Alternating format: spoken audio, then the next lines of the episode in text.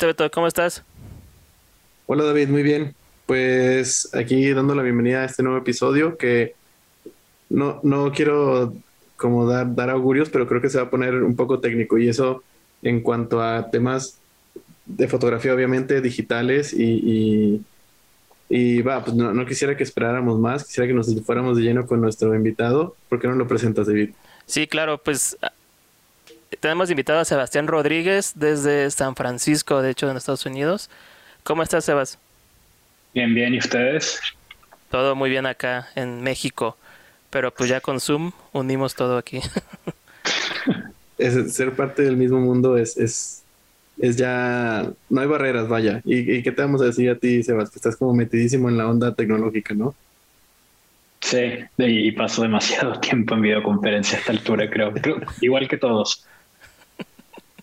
Sí, creo que ha sido un, año de mucho aprendizaje, de mucho, yo creo que desaprendizaje y desacostumbrarnos al contacto físico. Por ejemplo, acá en, México seguimos, yo creo que, pues no quisiera arrojar un porcentaje, pero en, las grandes oficinas y los grandes corporativos que se dieron cuenta de que había una forma eficiente de trabajar a distancia, eh, van a seguir con ese modelo pues por, por más tiempo, incluso pasando la, la, pandemia, que creo que es un modelo que obviamente en Estados Unidos era ya muy implementado, acá no, como, como viva México, ¿no? Es, el, el, creer que si no ves a la gente en la oficina, crees que no está trabajando, ¿no?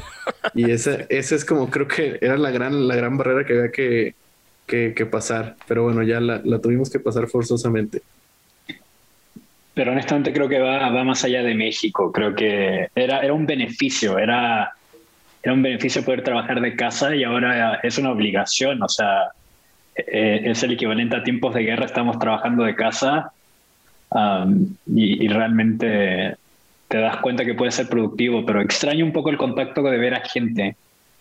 Sí, sí, definitivamente no hay nada que reemplace eso. la videoconferencia sí es inmediato, sí puedes tener a varias personas, hay muchos aditamentos, o sea, las plataformas han ido evolucionando y han ido creciendo, cada vez el audio es mejor, el video es mejor, tienen eh, cómo poner un pizarrón, cómo levantar la mano, hacer preguntas, etcétera, pero aún así no, no se puede, no hay nada que lo reemplace. No sé si realidad virtual en algún momento, pero por lo pronto no. lo que sacamos de esta pandemia es que todos hemos decorado el fondo de nuestro Zoom a esta altura. Exacto, con, unos, unos foquitos ahí detrás, yo pongo mis cámaras. Lo mismo. Yo estaba, antes de empezar, estaba con, con unas lámparas que estaba probando. Y dije, no, creo que mejor lo hago otro día, porque no me estaba gustando cómo estaba quedando. Nos volvimos todos eh, diseño diseñadores de producción, directores de arte. del metro cuadrado. Exacto detrás de la cámara está todo, todo tirado, ¿no? Todo, todo lo demás, lo restante. Pero, pero bueno, estamos aquí y, qué gusto, Sebas. Primero, gracias por, por darnos un poco de, tu tiempo, que seguramente tienes una agenda súper full. Pero bueno, eh, gracias y vamos a platicar un poco de, principalmente de, fotografía. ¿Por qué no nos cuentas? Primero, cuéntanos de ti, qué es lo que haces, eh, de dónde eres. Em, y, los azares de la vida, ¿en dónde te tienen ahorita? Um, soy originalmente de Chile, eh, Santiago de Chile, el, extremo sur del continente. Eh, familia chilena. Yo nací en Argentina, pero me considero chileno más que nada por familia chilena. No tiene nada que ver con el fútbol, ni la comida, ni nada.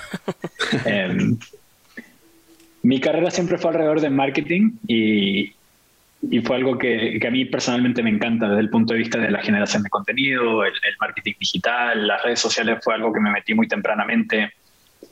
Eh, lo que me llevó finalmente hace unos casi ocho años a trabajar para una empresa llamada Google, en la cual me desempeño como eh, product marketing, básicamente. Es marketing de productos, es conocido en otras categorías como category manager, en empresas de como consumo masivo Específicamente trabajo en un producto que da con la fotografía en Google Fotos, eh, específicamente lo que tiene que ver mucho con la, con, la fotografía computacional. Eso me lleva de Chile eventualmente a vivir a San Francisco, donde en Mountain View queda nuestro complejo eh, principal, donde queda nuestro headquarter. y llevo ya tres años y medio yendo para el cuarto, viviendo acá en California, em, lo que es, ventajoso desde el punto de vista del clima. Eh, digamos que el, verano siempre pega.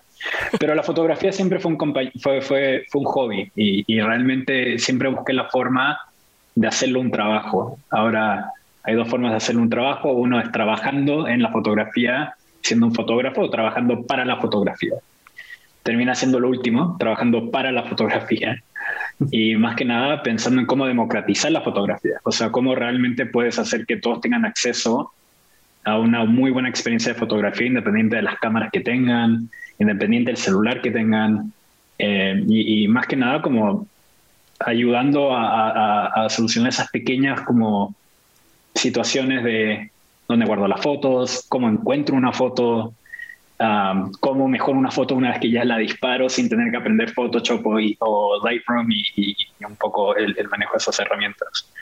Entonces, eso es un poco a lo que me dedico. En mi tiempo libre hago la fotografía por, por hobby propio, pero de completa forma análoga, eh, sin meterme en lo digital. Lo más digital que hago sería pasar por Lightroom, poner un poco de correcciones de color que pueden pasar en, en desarrollar en casa, que te puedes mandar uno que otro embarrada, em, pero aparte de eso, sí. Y justo, justo lo que estábamos este, hablando Beto y yo antes de la entrevista es esta parte de cómo, cómo convive lo análogo con lo digital en tu vida y cómo cambió de una otra manera la tu fotografía al descubrir o al cambiar por ejemplo de país por ejemplo entonces esa parte tú cómo la, cómo la viviste, cómo la puedes platicar, cómo fue ese cambio. Creo que todos hemos pasado por una transición y dependiendo de nuestras edades, todos en algún minuto tuvimos eh, lo análogo como parte de nuestra vida, ya fue creciendo y nuestros padres nos expusieron a ese tipo de fotografía. los laboratorios de una hora, eh, o sea, los laboratorios express, como que eso es parte de nuestra infancia. Eh, creo que el viaje hacia lo digital fue, fue simplemente un, viaje de, la disponibilidad de la tecnología disponible, eh, con el tiempo también un tema de abaratar costos, o sea, no tener que pensar en el desarrollo. Eh, la idea de poder salir y tomar 300 fotos, no sé ustedes, pero para mí era increíble.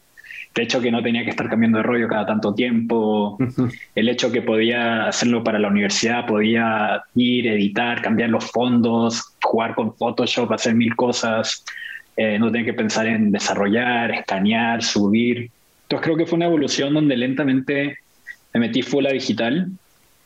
Eh, interesantemente, mientras yo me metía en digital, mi papá seguía disparando con su cámara análoga. Eh, ah. cámara que hoy día yo tengo es una Canon A1, que, que, la compró el día que yo nací para documentar un poco todo lo que estaba pasando y es una cámara que yo uso, que tuvo un buen viaje a través del tiempo. wow. Y, mi cámara de confianza, o sea, si salgo con una cámara de la casa es con la no siempre. Y creo que un poco a tu pregunta, ¿o no, David? Que cómo un poco el, cambio de lugar cambia tu fotografía. Al final, gran parte de la fotografía es la documentación de tu lugar y, me siento muy, muy bendecido de, poder haber tenido la oportunidad desde muy chico de haber poder vivido en varios países. O sea, si bien mi familia es de Chile, nací en Argentina, vivimos en Venezuela por mucho tiempo, en, en, el, en el en México, por gran parte de mi infancia, Brasil. Entonces, como que cada lugar te iba un poco informando qué era ese lugar y tú intentabas documentar.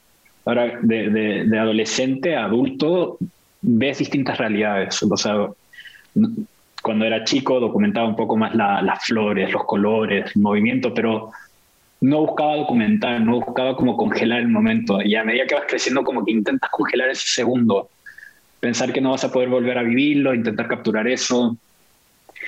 Y gran parte de donde viví siempre fue grandes ciudades, o sea, no sé si Santiago clasifica como la gran ciudad, pero es una ciudad de 8 millones o más de habitantes, entonces por lo tanto había movimiento.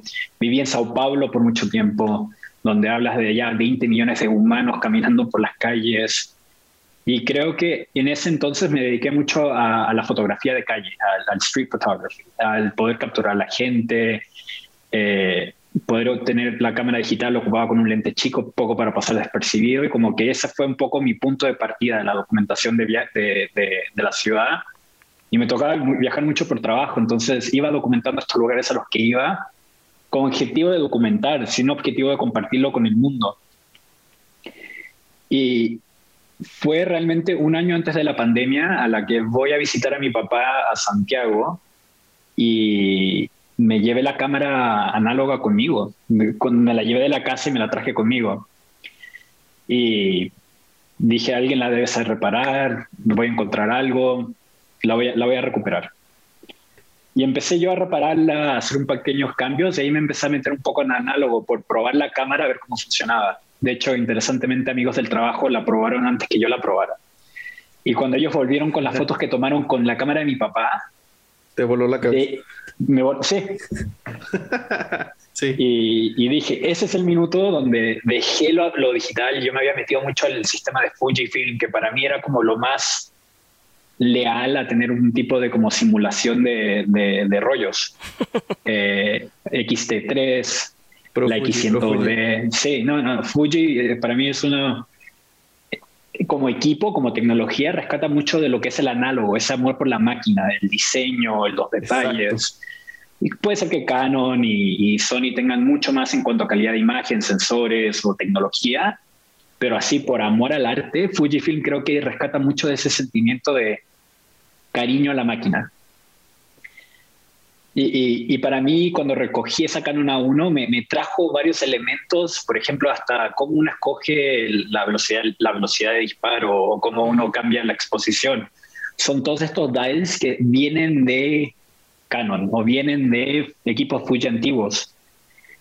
Y, y una vez que vi estas fotos volver de mis compañeros de trabajo, dejé todo. Eh, de ahí empezó mi, mi síndrome de adquisición de, de cámaras Claro. Eh, me metí en un agujero negro de YouTube donde lentamente vas descubriendo a otro chileno, eh, Ed Pavés. Eh, lentamente me fui identificando y él iba probando cámaras y decía, ah, pero ¿quién te trae esa cámara? La podré probar. Y lentamente fue un poco por la máquina que fui entrando y experimentando con distintos stocks de fotografía para intentar encontrar ese efecto que yo intentaba identificar con lo que era el primer año de pandemia, el primer año pre-pandemia fue más que nada como probar máquinas, probar stocks de fotografía, probar distintos laboratorios donde estaba desarrollando y medio que optimizar mi, mi, mi sistema.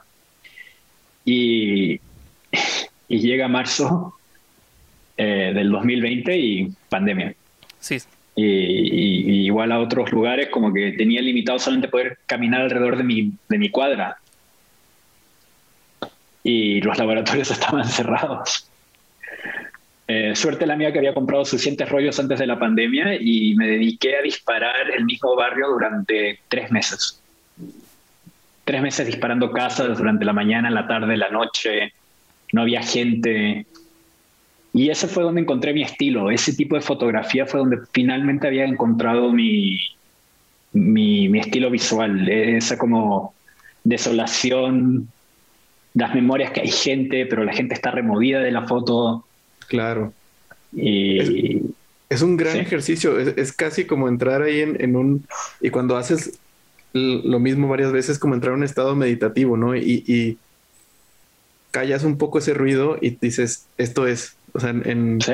Pero hay que, hay, que, hay que pasar por eso, hay que, hay que hacer el, el, el grinding, porque si no, no, no, no lo llegas, te puedes ir por... por una tendencia, otra tendencia, o vas variando, vas variando, pero el forzarte a encontrarte cómodo en lo mismo y, y, encontrarle esa, esa estética como la que tú encontraste y la que tienes, o sea, porque tu Instagram lo, lo refleja muy bien, es, es, un gran ejercicio y, y pues bueno, es el, el, primer regalo de la pandemia, ¿no? Eso.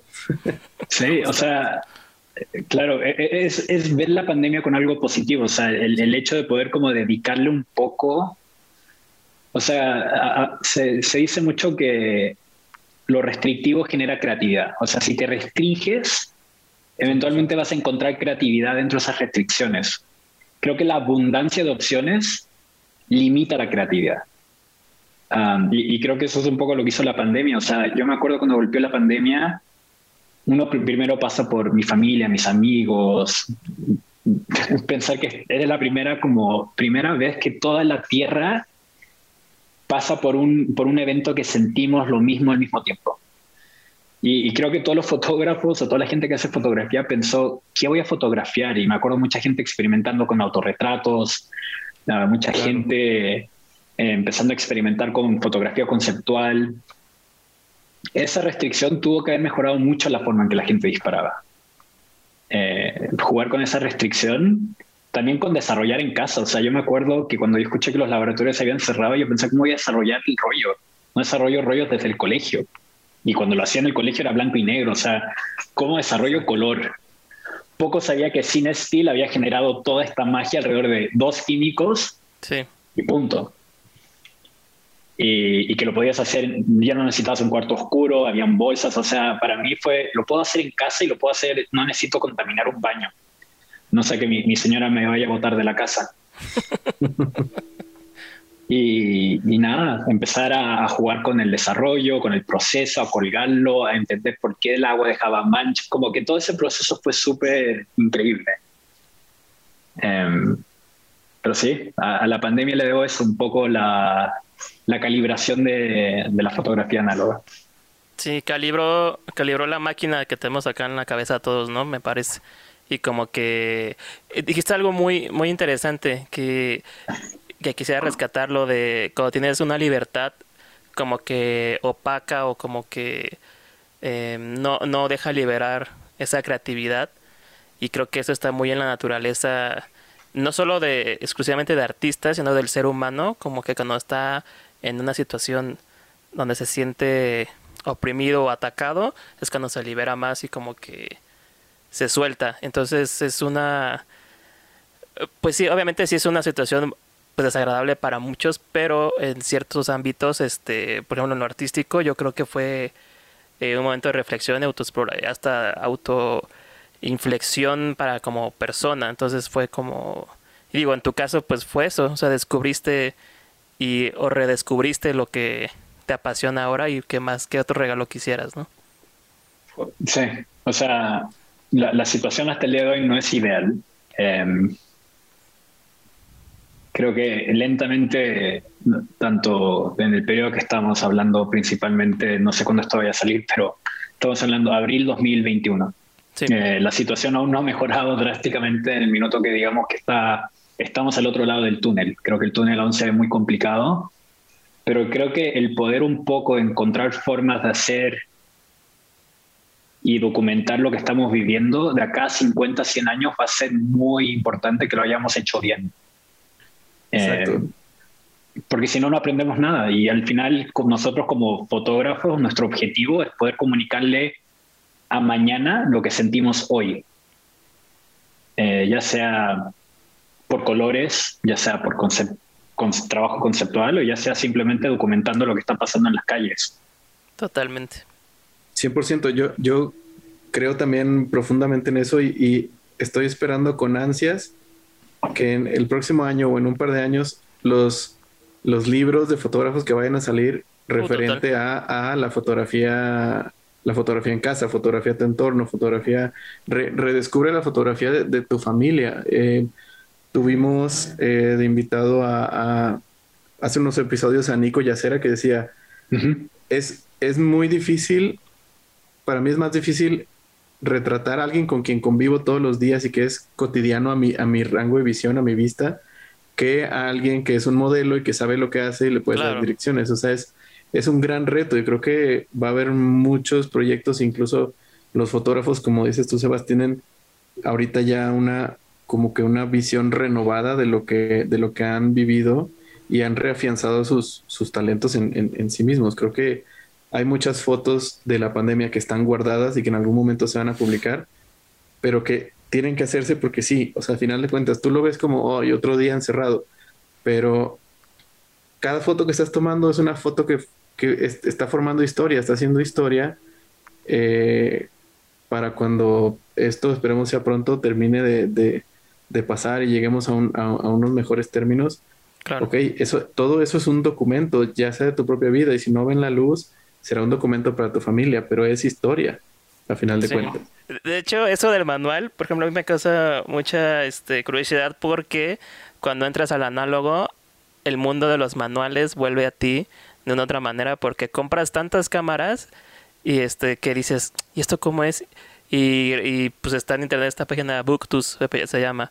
Sí. Este, y ahí están todos los manuales de muchas cámaras. Entonces entras, estás ahí leyendo el PDF y está claro el botón. Entonces, algo que tampoco estás acostumbrado a hacer antes, ahora ya tienes hasta los manuales ahí guardados en una USB o en, en el Drive o donde sea. Es, es increíble, es un muy buen punto. O sea, agarro la cámara digital, no leo el manual, me meto Ah. al menú, empiezo a ensuciar y como que lo averiguo. Pero el manual de una máquina análoga, específicamente lo- los manuales que han sido digitalizados, para mí es un pasatiempo. O sea, cuando veo una cámara que me interesa pero no la tengo, empiezo a leer el manual un poco para entender cómo funciona la máquina, Exacto. empiezo a meterme a los foros, entender la historia. Hay un sitio creo que se llama Cámara Wikipedia, Cámarapedia, una cosa así Sí, sí, sí. sí. donde también puedes ver todo el historial de, de- de las cámaras, las fabricaciones, los códigos seriales. Ah, y creo que eso es parte de la comunidad también. O sea, ves que hay gente intentando comprar estos manuales y también algunos van por precios muy locos. eh, pero sí. Sí, y de hecho esa cultura de, blogs y de foros, este, creo yo que, por ejemplo, hubo muchos que vivieron solos o estuvieron muy solitos en esos momentos de los foros y de repente llega dos mil y tantos hacia a, a la actualidad y muchos entraban a preguntar y veías respuesta de 2002 o respuesta del 2003. Entonces consultas cosas que se resolvieron hace tiempo pero que ahora las dudas volvieron por este mismo boom de todo lo... Lo peor es ver los precios de Ah, la claro. época de lo que están hablando. Sí, sí, sí. No, me acuerdo ¿Cómo que... pagaste 200 dólares por una Pentax 6.7? No. No, es una locura. A mí me querían vender una en, en- pues que eran 16 mil pesos, que son no, como 900 dólares. Sí. Yo creo que Y- sí. pero estaba, estaba, parecía Muy una, una lata de Coca-Cola que se cayó por el piso y rodó dos cuadras y así. Quebró, abrió Así la tierra en dos. Sí. Exacto. Pero decía, pero decía Mind, entonces es que- Decía Mint. Mint, Mint- Mint plus plus. Mint Sí. Plus Plus, exactamente. Exactamente. Y de hecho, este ah, retomando lo que tenemos hace rato de, tema, este Sebas, el, el hecho de que hayas vivido en tantos eh, lados, en tantas ciudades, eh, ¿cómo dirías ahora, cómo crees que se hay una diferencia en la fotografía que estás ahorita en Estados Unidos a, por ejemplo, Latinoamérica? ¿Cómo lo ves? Y específicamente análogo. No, no, es una muy buena pregunta. Tuve, tuve la suerte de haber viajado en enero a, Santiago eh, de forma muy precavida. El objetivo era ver la, la salud de mis padres, dejando eso ahí presente. Y, y en el viaje llevé mi cámara, llevé la Canon A1. Ujú. Y, y fue interesante llevársela y que mi papá la viera cómo funcionaba ahora y cómo estaba funcionando desde la última vez que la vio. Eh, primera, primera limpieza, lubricación que había hecho en treinta y tantos años esa cámara. Eh, se había parado el squeaky, el, el sonido que hace de repente la Canon cuando Sí. necesita un poco de amor.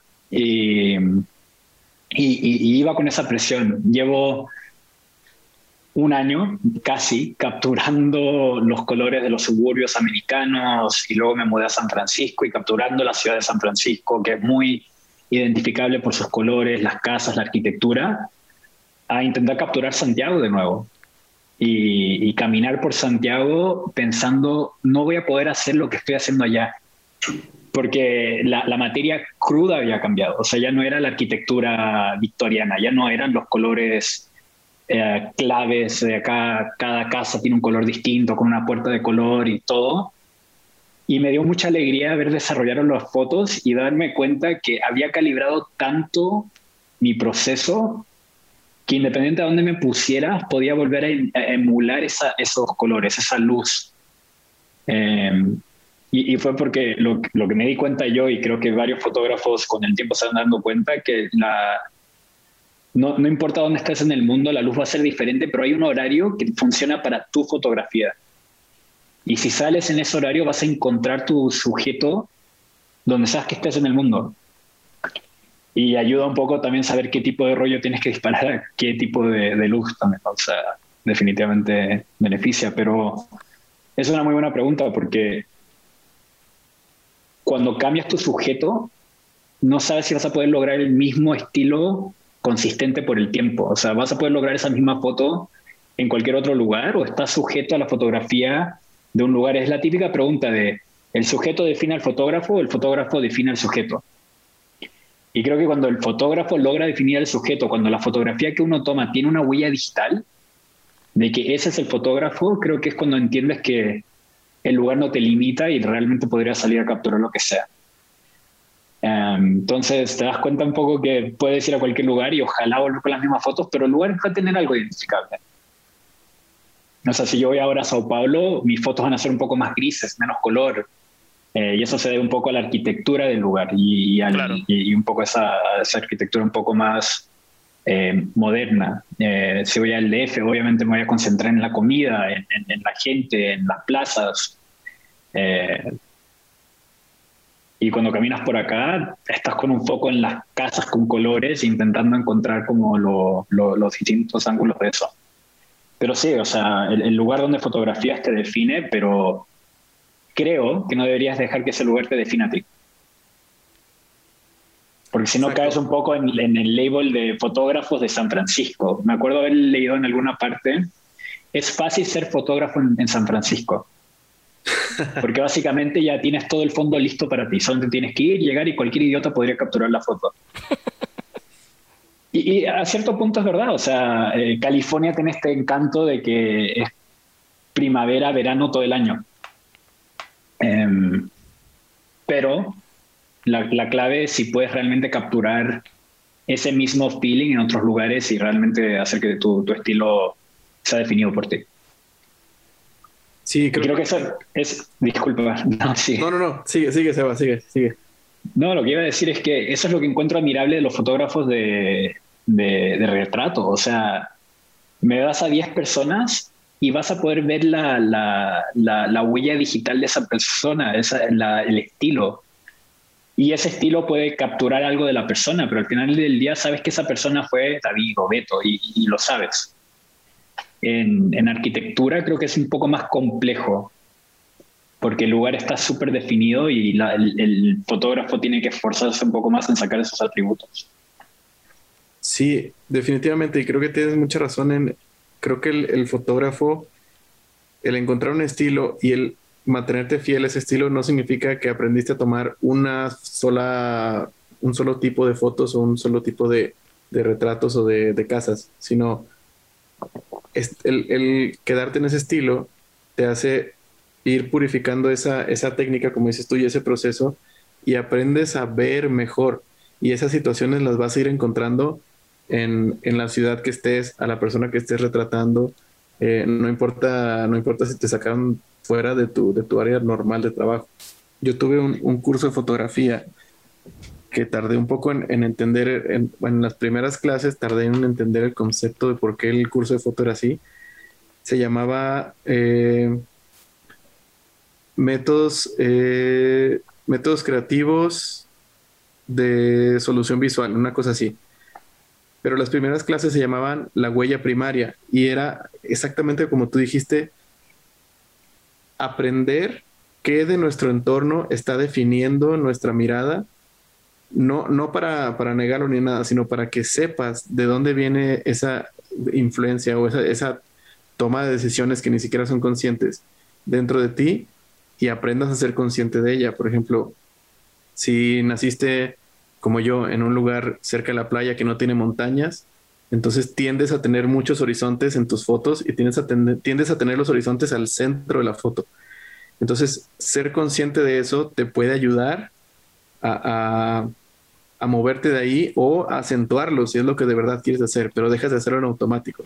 Entonces, y entenderlo, y entenderlo es el, el gran... Ok, ahora sí, ahora entiendo cuáles son mis mis ajustes mentalmente. Ajá, exacto, mis settings. claro, o sea, exactamente, olvídate de la apertura, el rollo que está disparando, el hecho que ya sepas cómo te vas a acercar a un sujeto, ya es la mitad del trabajo, fácilmente. Eh, y también entender quién te inspiró, o sea, qué películas, qué libros, qué fotógrafos, qué ir al museo te generó algo. Porque e, es inevitable pensar que no estamos La gran, frase, la gran frase es que nadie inventa algo nuevo, todos estamos imitando y, haciendo remix en tiempo, en tiempo real. Claro. Y, y, creo que si uno ve nuestras fotografías, siempre va a haber un, ah, esto me recuerda a Shore, o esto me recuerda a Eggleston, o esto me recuerda a Cartier, como que van a haber estilos que al final del día estamos imitando a los genios y sobre ellos construyendo nuestra propia huella. Em, pero claro, informado por donde nacimos, donde hemos estado. Eh, yo creo que la fotografía puede decir mucho de quién, de quién es una persona, o sea, tanto por cómo dispara o cómo intenta. Pero algo importante es también no dejar que, que, tu estilo te defina a largo plazo. O sea, si dejas de experimentar, vas a quedar muy trancado en, en la misma foto todos los días. Sí, claro. Sí. Ahora, que dices que estamos, bueno, que, el fotógrafo siempre imita a los genios, creo que es imitar a los que, y creo que te, te contagias más bien de hacer lo que hicieron ellos que se atrevieron a hacer la foto incómoda, hacer la foto con un tipo de composición distinta a lo que se estaba haciendo por todos lados. Eh, no sé si, si compararlo tanto con, como por ejemplo en la pintura, con las vanguardias, pero, pero creo que romper el molde es donde, donde se va avanzando poco a poco. Y, y, mientras eso se va imitando, bueno, eso se vuelve el molde y hay que romperlo otra vez. Y, y creo que es una, es una gran un ciclo de, evolución que, que, tiene que seguir. Tenemos que seguir como comunidad compartiendo nuestras fotos, tomando de, las personas que, que, admiramos lo que nos gusta, hacer el remix en tiempo real y, hacer, tratar de hacer algo nuevo o hacer lo mismo al principio y luego dices, ok, esto ya no me está gustando, voy a romper tantito por acá y acá. Y creo que es, esa es la gran la gran red que se va, que se va tejiendo, ¿no? Y así evolucionan las cosas. Y es, y es aceptar a que está bien copiar a alguien. E, e, es, es, una admiración, o sea, si alguien te copia tu estilo, es, es una forma de decir que admira tu trabajo. Eh, lo, importante es no copiar, sino que, que, también sea tu identificación, de cierta manera le estés poniendo un poco de lo tuyo. Creo que la gente que, que hace de chef, cocina, entiende esto muy bien, o sea, puedo hacerte un tipo de comida o puedo agregarle mi propia identificación de a lo mejor algún ingrediente que mi mamá le colocaba o a lo mejor algún ingrediente que hace que aquella cosa que tú conozcas tenga tu toque identificable. La receta de la abuela, por ejemplo, nunca va a ser la receta de la abuela. Eh, es una interpretación. Claro. Pero sí. Sí, es una interpretación, una reinterpretación de, de, las cosas. Entonces, y de hecho es lo que, eh, pues, creo que a lo largo de la historia siempre hemos hecho o se ha hecho como humanidad el reinterpretar las cosas y siempre va ligado con el tiempo, porque mientras más pasó el tiempo, eh, algunas cosas se olvidan, pero como gente las reinterpreta, para este, resultan ser originales.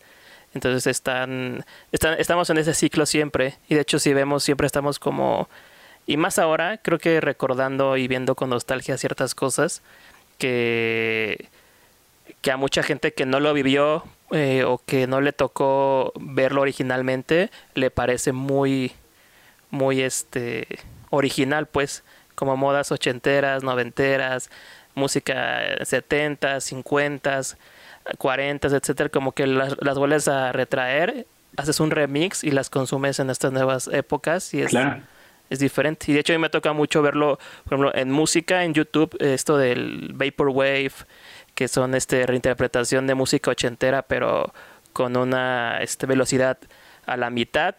Y básicamente es mm. eso, con un beat low-fi. Entonces, eh, entra en el gusto de mucha gente. y, o el rescate de música pop de Japón de los ochentas también, o sea, es como... Y que hay canales en YouTube que tienen lives permanentes con esa música, así de para ponerla para trabajar o cosas así. Es súper popular eso ahorita. La, la, niña que siempre está pintando, tomando notas. Y que Will Smith hizo hasta una interpretación de eso. No, pero es lo que es verdad. O sea, al final eh, es una forma también de. Siempre pienso en como la gente tiene a Wes Anderson como en un tipo de paleta de colores. Claro. Eh, pero es interesante que Wes Anderson está interpretando a otros directores o fotógrafos y poniendo esa geometría y esos colores en su trabajo. Y al final del día lo que hace es hacer y exponer otros artistas a, canales más masivos. Exactamente. Eh, que no es malo. O sea, por ejemplo, revivir la música de los 80 de Japón o el rock japonés que últimamente ha tomado mucha fuerza. Sí, sí, sí. E, es algo que fue porque un artista contemporáneo que todos seguimos en algún minuto tomó un soundtrack o tomó un sample y, y se volvió a convertir popular y, eso es bueno, o sea, eso hace que esas historias se mantengan en el, en el, en el colectivo intelectual por, un mayor, por una mayor cantidad de tiempo. Exactamente. Sí, ahorita me estoy acordando de una frase que creo que el, el dato correcto es que se le atribuye a Picasso, pero no es de Picasso pero creo que la decía mucho, que era eh, los buenos artistas copian, los grandes roban. Y creo que si nos metemos al detalle del lenguaje es, sí, el copiar es hacer lo mismo y robar es tomar algo, apropiártelo y, hacerlo tuyo. Y después hacerlo tuyo y, y, de ahí en adelante crear y creas ya distinto. Entonces, y, creo que eso es, lo, claro, y, eso es lo lindo de la comunidad artística, de la comunidad de fotografía, es que estamos todos dispuestos a enseñar cómo. O sea, de vuelta al, foro un poco que comentaba David, o sea, esos foros y estas comunidades y los canales de YouTube que les debo mucho, básicamente te decían paso a paso cómo replicar su estilo. O sea, ustedes tuvieron hace un tiempo a Kyle. Lo que le debo a él es impensable.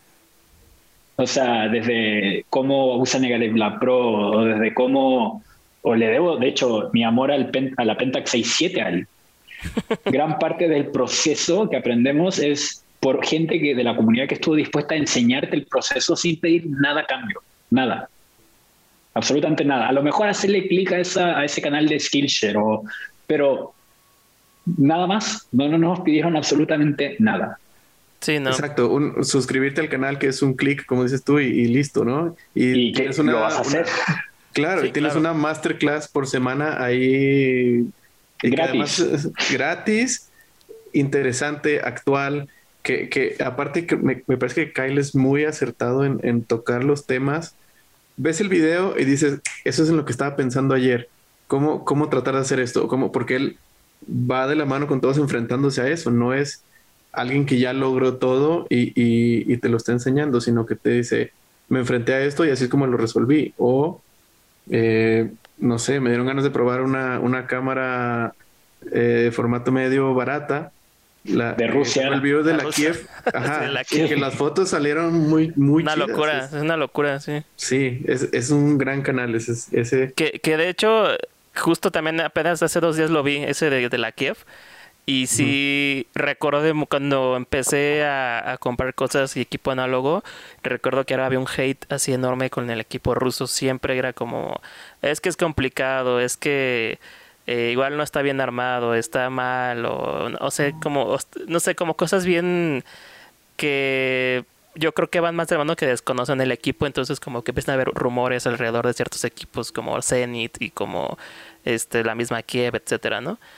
Pero a mi consideración, pues los equipos rusos son pues, unos tanques eh, brutales que, o sea, te ayudan como arma blanca y como herramienta, como herramienta este, creativa.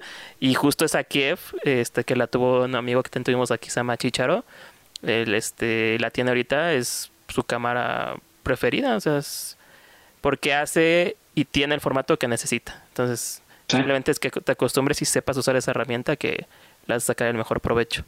Y eso es lo importante, ¿no? Al final del día no se trata sobre haber comprado la última cámara que viste que tu fotógrafo favorito tenía, es encontrar aquella herramienta que se siente bien en tu proceso.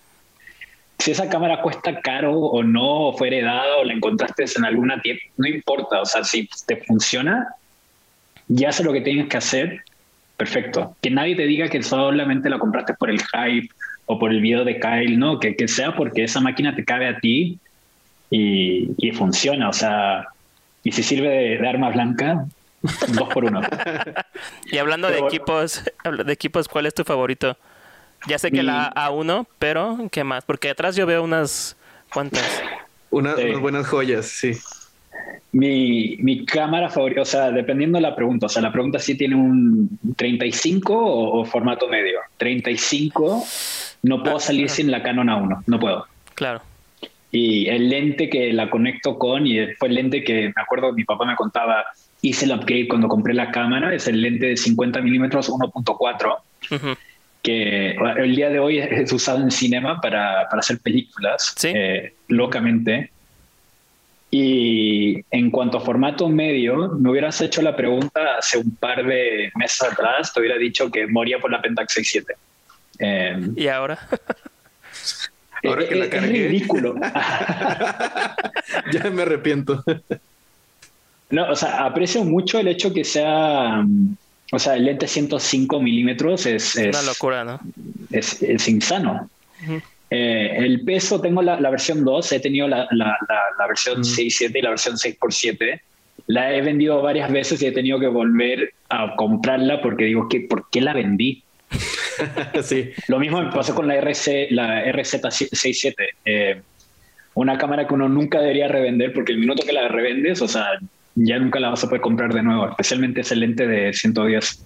Pero mi cámara favorita, por lejos, que no he podido separarme de ella en formato medio, es la Mamilla 645 1000S. Tiene- Esta. Sí. Sí, Esta hay- es, mi, es mi cámara favorita. Y yo la tengo con el lente de 80 1.9.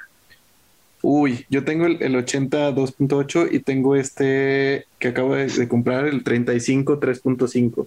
Sí, no. También he pensado en comprar un, un- un ángulo un poco más abierto que la del 80, porque el 80 creo que replica 48, 50 Algo así. milímetros, Ajá. que, que es mi, mi ángulo focal favorito. Porque básicamente, si, si vieron un poco mi fotografía, es mucho casas y no quieres acercarte a la puerta de la casa de la persona para poder tomar la foto. Entonces necesitas un poco de distancia y acercarte un poco. O sea, 28 y 35 milímetros para mí no funciona. Eh, así que sí, tomo fotos de, de, de paisajes con, una, con un lente de retrato. Sí, justo. Y de hecho, este que dices, el 8519, es de los más, yo creo que cotizados o más raros que tiene. O si no es el más veloz, ¿no? En formato medio, si no me equivoco. Debe ser, sí. O Sí, sea, pero seguro sí. debe haber uno más rápido, pero, o sea, por ejemplo, sé que mami, que, que la Pentax tiene un 75 milímetros 2.8. 2.8, ese, ese es el que cuesta lo mismo que la Pentax, Sí, exactamente, que es una locura. Es como una joya ahí, pero sí, es Sí. el más caro. que es el último que hicieron, ¿o ¿no? Como el- la, la- toda la tecnología de desarrollo e innovación terminó en esa cámara, en ese Ajá, lente. exacto, exactamente. Pusieron todos los insumos en ese lente y dijeron, vámonos. Y cerramos, sale, sale a producción. bancarrota. Se, se cierra la Y puerta. adiós. Pero sí, esas son mis dos cámaras. Ahora, Point and Shoot, la, la Contax T2, obviamente ese, ese lente de, de Carl Zeiss, magnífico, pero me, me, me me- da un poco, me preocupa un poco que no vuelva en un viaje, em, que le caiga agua o que, que algo le pase, pero sí, esas son mis dos cámaras, la, la 35, la Canon A1, la E1 Program también de cerca, la tengo como de emergencia, y la mamilla 645 1000 S, aunque te digo que la nunca llego a 1000, como que siempre quedo atascado en 250, 160. Lo raro de las mamillas son lo- los puntos de velocidad muy raros, o sea, 160, 250, 500 1000. Me falta Sí. algo entre medio y luego lo compongo con el con el, la apertura. Con la apertura, sí, porque nunca, nunca se puede poner exactamente lo que marca el exposímetro. Siempre es como. "Ay, Y tú lo tienes con ahí". el con, con el auto con el con el waist level que, que tiene El prisma, ¿no? El prisma, Lo, lo tengo con el prisma, este. Y el. pero con lector de luz. Con lector de luz. Y el, el waste level nunca lo, nunca lo he encontrado acá en México. He preguntado por todos lados y no. Ah, no, y es carísimo. Sí, sí, Es sí. cotizado. Y, y realmente no tiene nada de tecnología. es, es una. es Tiene una máscara que puedes ocupar para como hacer el, el encuadramiento, pero no, no, no, es súper caro, creo que cuesta como 300 dólares. Sí, es una locura. Sí, hay, Cuesta hay, eh, casi lo mismo que el cuerpo. sí, hay Exacto. accesorios, hay accesorios que sí son una locura en ciertos equipos, honestamente. Sí, eh, pero lo que me encanta de la mamilla, por lejos de la 645, es que tiene, eh, sobreexpone por una, por una stop las fotos cuando te dice que está compensado en, en- en verde. Mm, mira. Y eso me ayuda mucho a mi estilo, porque yo normalmente cuando disparo un Portra 400, disparo 200. Eh, para un poco conseguir esa, eso- eso- ese- esa como exposición de luz un poco más suave y, y- y encargarme en los detalles. Claro. Y la Mamiya 645 lo hace solo, no, no, no obedece. Sí. Mira, Sí, qué exacto. interesante. Yo, yo, por, cuando, cuando voy a tomar las fotos con la mamilla y que voy a usar el exposímetro, las tom- tomo todo el rollo con exposímetro. Y, me aseguro yo de, de sobreexponer y ya no le hago caso al, al visor que me, que me marca el, el verde. Pero cuando es así algo muy rápido que no alcance a llevarme el exposímetro o lo que sea, sé que si le hago caso al exposímetro voy a estar en ese rango de sobreexposición seguro. Sí. Y, y dentro de las cámaras de formato medio creo que tiene uno de los mejores exposímetros. Eh, yo tengo un problema con el exposímetro del- de la Pentax 67. Eh, nunca, nunca la chunto, nunca, nunca me sirve. Y hay gente que le funciona increíble, pero a mí personalmente creo que la mamilla 645 es eso. Y se parece mucho a la forma en que expone la Canon A1. Entonces creo que encontré mi paralelo de, de cómo... Claro. Sí, que la 1 también tiene esa, esa fama de, de sobreexponer. Eh, en el Y para mí esa falla hizo mi estilo, como que definió cómo, cómo capturo fotos. Cuando he intentado ir a cámaras que lo hacen bien, tengo que hacer toda una ciencia para atrás para poder ex- sobreexponerle al mismo valor que, que hacen estas cámaras de forma orgánica. Sí, Sí. sí, es, es, es distinto. Cuando yo me paso también a la, a la Nikon que tengo, eh, también tengo que, La tengo que- F3, que- la, no, la S3. Que tengo que ponerle esa capa extra de, de razonamiento a, ok, recuerda que ahora tienes que ser consciente de esto. sí. No, Y- o sea, y más cuando, cuando son cambias de cámara, Sí, exacto. Y cuando son cámaras totalmente mecánicas es otra cosa también, porque sí, este, como que pierde ese factor de, de no tengo como algo electrónico que me soporte la decisión que voy a tomar en ese momento. Entonces, sí, no, cuando- no tengo la pantalla para ver, ay, Sí, me ¿no? salió subexpuesta en digital, la, le- la tomo otra vez. Sí, exactamente. Esa, esa es la, la gran, la gran maravilla que Yo me acuerdo cuando- con, con tu mente y tu proceso ahí comprometido, sí. Yo me acuerdo que cuando salí a tomar fotos de noche con, con rollo, eh, llevaba mi cámara digital, mi XT3, mi Fuji, y disparaba la foto, copiaba todos los settings y lo cambiaba a rollo. Y nunca había aprendido la ley de la reciprocidad. Ajá, con larga Sí, exposición, sí. Sí, entonces todas mis fotos salían completamente oscuras. Se decía que tonto, o sea, ¿cómo, cómo no lo pensé? Y me acuerdo que fue, creo que lo tuvieron hace poco, Caleb y Jason. eh, hicieron todo un video sobre eso. Sí, sí, sí. Exacto. No a que es tiempo algo- para mi foto, pero sí. No a tiempo para salvar tus rollos.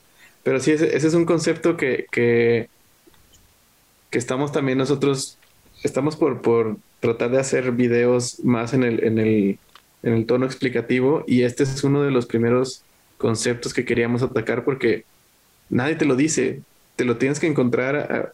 Por suerte lo puedes ver ahora en un video en YouTube, pero antes era tomé las fotos copiando los settings, tengo perfectamente la, la- la imagen de referencia en, en mi cámara digital y no me salió nada, nada parecido. Entonces, ahí es cuando te preguntas qué pasa y dices, ah, ok, el factor de reciprocidad es algo que por qué no, no me lo dijo alguien, por qué no viene... y que está en todas las cajas que has Exacto. comprado de rollo. Exacto. La parte de adentro que nunca abres. Exacto, Sí. en la caja la, la abres y la tiras y ahí es donde viene toda la información valiosa, es como mini manual. Ahí se fue, sí. Sí, justamente. Y de, y de hecho, es- yo estuve como tú, Sebas. Vi el de, el de Jason. Vi otro de otro canal que se llama Analog Insights, que es de Alemania. También este chavo que se llama Max lo explicó. Y luego entré a otro, a, un- a una página alemana que creo no me acuerdo Main Lab, no me acuerdo cómo se llama la página, que explicaban y hasta el final dicen, ah, pero esto depende de cada rollo que tú utilices, así que mejor búscalo en cada uno cuando lo apliques. Y obviamente hay una, este, pues obviamente por la experimentación de varios fotógrafos, pues ya sabes que ciertos rollos funcionan eh, de cierta manera por tanto uso que le dan, pero cuando quieres experimentar por, tus, por ti solo, pues es más, estás más en el limbo. Pero pues bueno. Sí, y hacer bracketing en, en, rollo análogo no, no es una opción muy costo eficiente. No, no, para nada. Especialmente si tienes una 6.9, no, no es algo que vayas a probar muchas veces. Un rollo es un bracketing. Exacto. Sí, se te va todo ahí. Oye, Sebas, una, una duda, ahorita que estamos como en el, en el tema del, del, equipo y de esta precios y disponibilidad, ¿cómo, cómo no sé si tuviste oportunidad de, de, de llegar a captar esto, pero cómo fue volver a Latinoamérica ya con este, digamos, el virus, el chip análogo ya bien, arraigado, ¿cómo fue? ¿Encontraste cosas? No sé si buscaste rollos, ¿sabes de si hay equipo que se consiga? ¿Cómo lo ves comparado con Estados Unidos? Primero, creo, la, la gran sorpresa que me llevé es que este bug análogo ya se ha masificado a un punto que realmente ves a tanta gente disparando. De hecho, creo que veo más gente en la calle disparando análogo de lo que veo digital.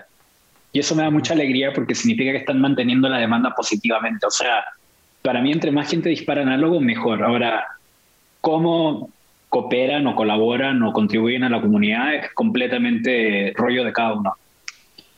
Eh, en cuanto a las tiendas, eh, varía. Creo que varias ya entendieron que los precios han aumentado y el famoso chip de un dólar equivale dos veces la, moneda local, afecta mucho el valor adquisitivo de esas cámaras en, esos países. Entonces se diría que el precio es hasta similar o más caro. Eh, lo que sí encontré fue que el inventario era mucho más diverso y en mucha mejor calidad de lo que puede existir en Estados Unidos. O sea, podías encontrar una Mamiya RB67 en estado inmaculado porque nunca fue usado. Mientras que acá ya fue usado por tres fotógrafos en los últimos dos años antes de que te llegue a ti. El precio puede ser similar, pero la calidad que estás consiguiendo del inventario, el amor por mantenerlo en buen estado, es muy bueno. Y muchas de esas cámaras quedaban guardadas en almacenes, en las casas del abuelo, y como que lentamente han ido volviendo al mercado. Pero en cuanto a precio, y fue lo primero que hice, fue como estoy en Chile, voy a poder comprar más cámaras que no he podido conseguir empecé a mirar los precios y fue como, no, olvídalo, como que me va a salir exactamente lo mismo comprarlo allá. Em, rollos sí lo encontré, lo que sí encontré es que rollos son mucho más caros. Sí, em, sí, sí. Y, no sé si pasa mucho, pero encontré que acá predomina mucho el stock de Kodak. Como que acá vas a cualquier lugar y hay Kodak, hay Kodak, hay Kodak. Allá salía y era Fuji, Fuji, Fuji, Fuji. C200 era como el... En cada esquina había C200. No, ni siquiera el Superior 800, el Industrial 100, no, no estamos hablando de C200. Eh, yo pensé que podía encontrar Kodak Gold y Color Plus y traerme cajas de vuelta y nada, cero. No, ¿sabes qué pasó en... en... ¿Cuándo fue que fuiste a, En enero. en enero. Por ahí de, de noviembre, Kodak tuvo ahí como unos ajustes en sus estrategias de distribución. Por ejemplo, aquí en México dejó de distribuir directamente. Entonces todo tiene que ser importado por dealers autorizados. Eh, entonces Kodak, tanto rollos como químicos para revelado y papel para, imprimir, hay como una especie de sequía ahorita que se está empezando a reabastecer, pero va muy lento. Acá también hubo. ¿Sí? Ah, bueno. Lo mismo pasó que, que, se deshicieron del contacto directo con, con la tienda y establecieron como puntos de distribución o compradores al mayor que revendían. Sí, exacto. Y, Fuji sí tiene, sigue su misma línea de distribución e incluso la reforzó un poco. Y hay centro de distribución Fuji en, México. Y no sé si México exporte a, algunos otros países de Sudamérica o, o, tengan centro de distribución allá, pero Fuji empezó a retomar eh, y de repente había en todos lados C200, Superia 400 y bueno, tampoco hay tanta variedad, solo eso. Bueno, el, el Acros 2, el Acros 2 también empezó a, a, llenar, a llenar los estantes, sí. Ah, no, acá encontrar Acros 2 es, es imposible. ¿De verdad?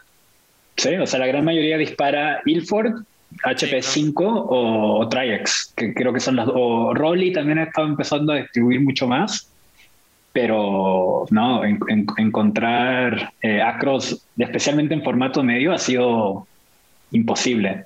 Mira, no, no, no lo esperaba, de hecho. Qué locura, pues acá, acá sí, sí se consigue relativamente fácil. no es barato, pero sí se consigue. Sí, no, o sea, nunca fue barato. Sí, no, no. No, y de hecho acá en México yo creo que es este muy común, como dices, C200, creo que siempre está ahí de cajón. ¿Y qué otras del Ultramax de Kodak, el 400 Ultramax? También era muy, o bueno, es muy común, así que lo ves en los kioscos de donde imprimes tus fotos este, con USB. Ahí venden rollos, de hecho. Eso encuentro increíble, o sea, que, y me imagino, no sé si en México es igual, pero en Chile aún existen los laboratorios de una hora en los supermercados. Eh, hay, lugares todavía. Mientras que acá, para desarrollar rollo, tienes que ir como a, la tienda que quedó o al laboratorio que quedó de los años 80 que sigue parado, o lo tienes que mandar por correo a otra parte. Em, pero así, encontrar un lugar que desarrolle en una hora hoy día ya no existe. No, eso sí, te pueden matar el rollo, te pueden destruir el rollo. Es que es eso, es eso. Y además, eh, perdón David, el, yo de las últimas veces que fui a, una, a un supermercado, a un Walmart, a, a revelar el rollo y, y, que tenían todo el sistema Fuji y en una hora te entregaban las fotos impresas en tu, tu, tu, CD con, con, los, con las fotos. Una hoja de contacto. Ajá, y luego veías la, el tipo de escaneo que hicieron. Y dices, ¿pero qué es esto? Esto es una foto que pude haber tomado mejor con, con digitalizándolo con mi celular de aquel entonces y, la, y la digitalizaron con un Frontier, con un Frontier que tienen ahí. Tú ves la tienda y ves que tiene el Frontier y el tipo que está digitalizando está así ni siquiera ve, no le pone cariño, no le saca provecho al, al escáner. Es, era, es una desgracia eso. Pero, pero yo, yo estaría feliz simplemente con el rollo desarrollado. Yo, yo, yo escaneo en casa con DSLR. y, y, para mí, o sea, el hecho de poder tenerlo en una hora y poder, poder hacer ese proceso me, me igual le quitaría mucho romance a, la fotografía, al proceso actual. Esa, esa gratificación poco atrasada, eh, es uno de los mejores efectos de la fotografía análoga. Creo que también te hace un poco recordar por qué capturaste esa foto. Sí, claro. Mientras que en digital capturaste 30 fotos y como que esa memoria no tiene un lugar tan especial como, como verla un par de días después y, y saber si la capturaste bien o no sería el, primer factor y luego el, el intentar replicar. Sebas, pues aprovechando de que estás dentro de, este tema de marketing y, dando por hecho ciertas cosas como tu conocimiento en redes sociales y cómo está el movimiento ahí, ¿tú, tú cómo eh, explicarías o cómo entenderías esta concepción que tenemos? Yo creo que la mayoría o algunos experimentan al tomar una fotografía porque pasas, estás en un proceso análogo pero lo usas para distribuirlo en un medio digital eh, y básicamente en una plataforma que delimita ciertas características, ¿no? Ciertos formatos. Entonces, ¿tú cómo ves este proceso? Yo sé que a lo mejor sí es bueno porque te da mucha difusión y te da una manera diferente de experimentar, pero supongo, supongo que debe haber como cosas que pues eh, dejan el olvido, ¿no? A otras eh, eh,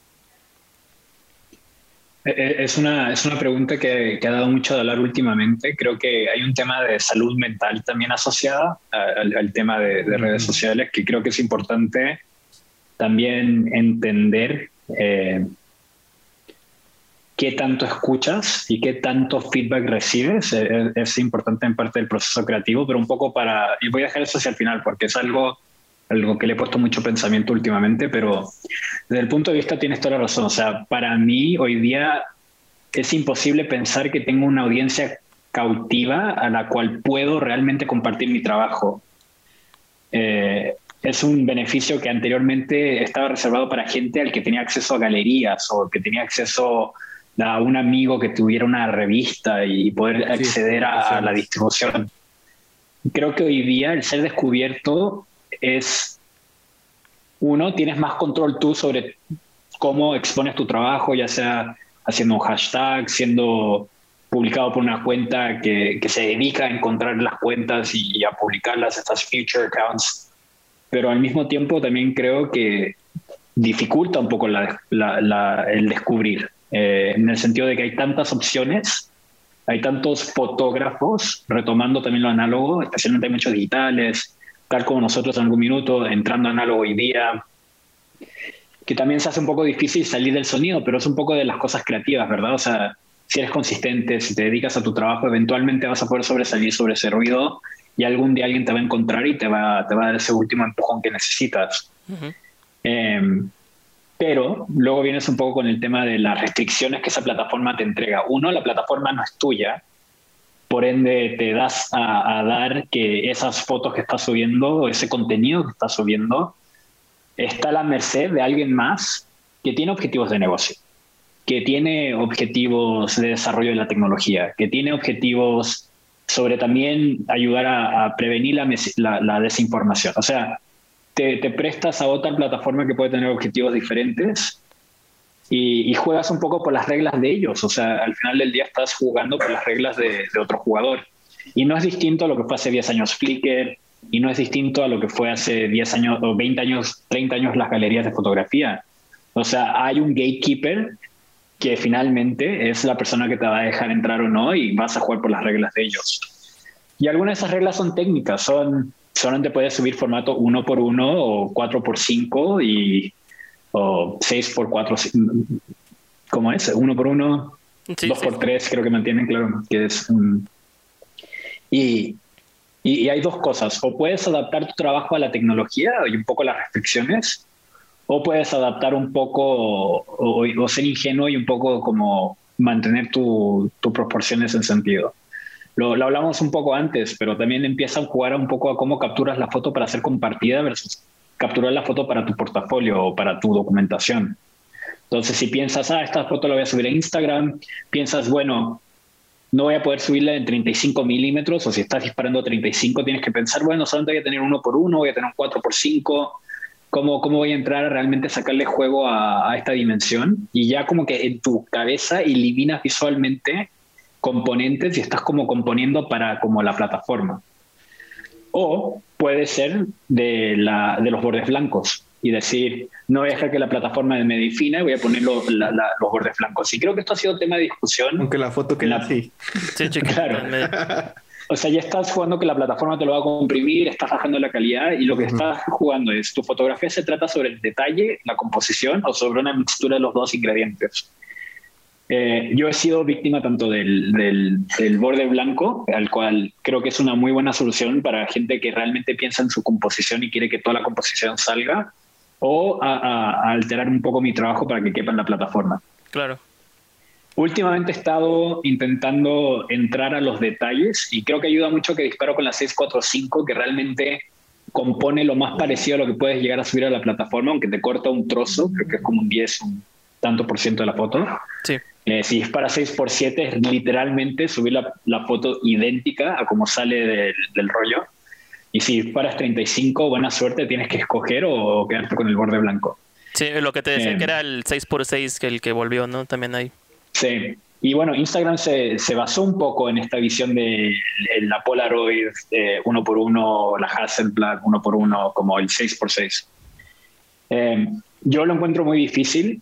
Eh, me encanta el, formato 6x6. A los fotógrafos que lo hacen los admiro, porque la capacidad de composición en un cuadrado significa que estás con, un, con una restricción mayor. O sea, no puedes jugar con el balance de las fotos mientras que en un 6x7 o en 35 puedes realmente como jugar con el peso de los objetos en la fotografía. En un 1 por 1 estás muy limitado de, la composición y, creo que gente que sabe usar 6x6 eh, son increíbles fotógrafos.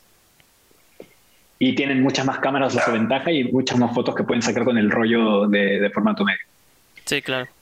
Pero es eso, un poco como que tu conducta de fotografía empieza a ser condicionada por la plataforma a la cual la vas a exponer a, la gente. Y esa conducta empieza un poco a meterse a, tu forma de disparar. cada vez que sales a tomar fotos, en vez de tomar fotos en formato paisaje, estás tomando fotos en formato retrato Sea, en vez de estar tomando una foto horizontal, estás tomando una foto vertical porque estás optimizando para el espacio que te da la plataforma. Y si el día de mañana la plataforma empieza a optimizar para formato horizontal, creo que lentamente vas a volver a ese formato. Y, es interesante ver en un rollo, la gran mayoría de las fotos que tomo están verticales versus horizontales. O sea, la plataforma me está afectando. Eh, lo que me lleva al tercer punto, la, salud mental, no dejar que la plataforma te, cautive y te, te domine. Eh, el, tema de los likes, el tema de los comentarios, eh, el tema de los hashtags, el alcance. Eh, es entender que también, honestamente, tu trabajo debería ser siguiendo tu trabajo independiente. Que si mañana Instagram, la gran pregunta que creo que la mayoría de la gente se debería hacer, si mañana Instagram deja de existir, o se dedica 100% al video, ¿te adaptas o sigues construyendo tu trabajo en un lugar que realmente puedas exponer tu trabajo como es hoy día? Em, pero nunca en nuestra vida habíamos tenido una plataforma con tanto alcance visual. Estático, ¿verdad? O sea, para video tenemos YouTube, pero... Sí, claro, pero para... Y, y, hay otras plataformas, ¿no? Por ejemplo, ¿tú cuáles usas de para fotografía, para compartir? Para compartir, o sea, más allá para compartir de uno para muchos. Más bien, eh, eh, no, porque será como Instagram, como tú para tener como tu eh, portafolio, digamos.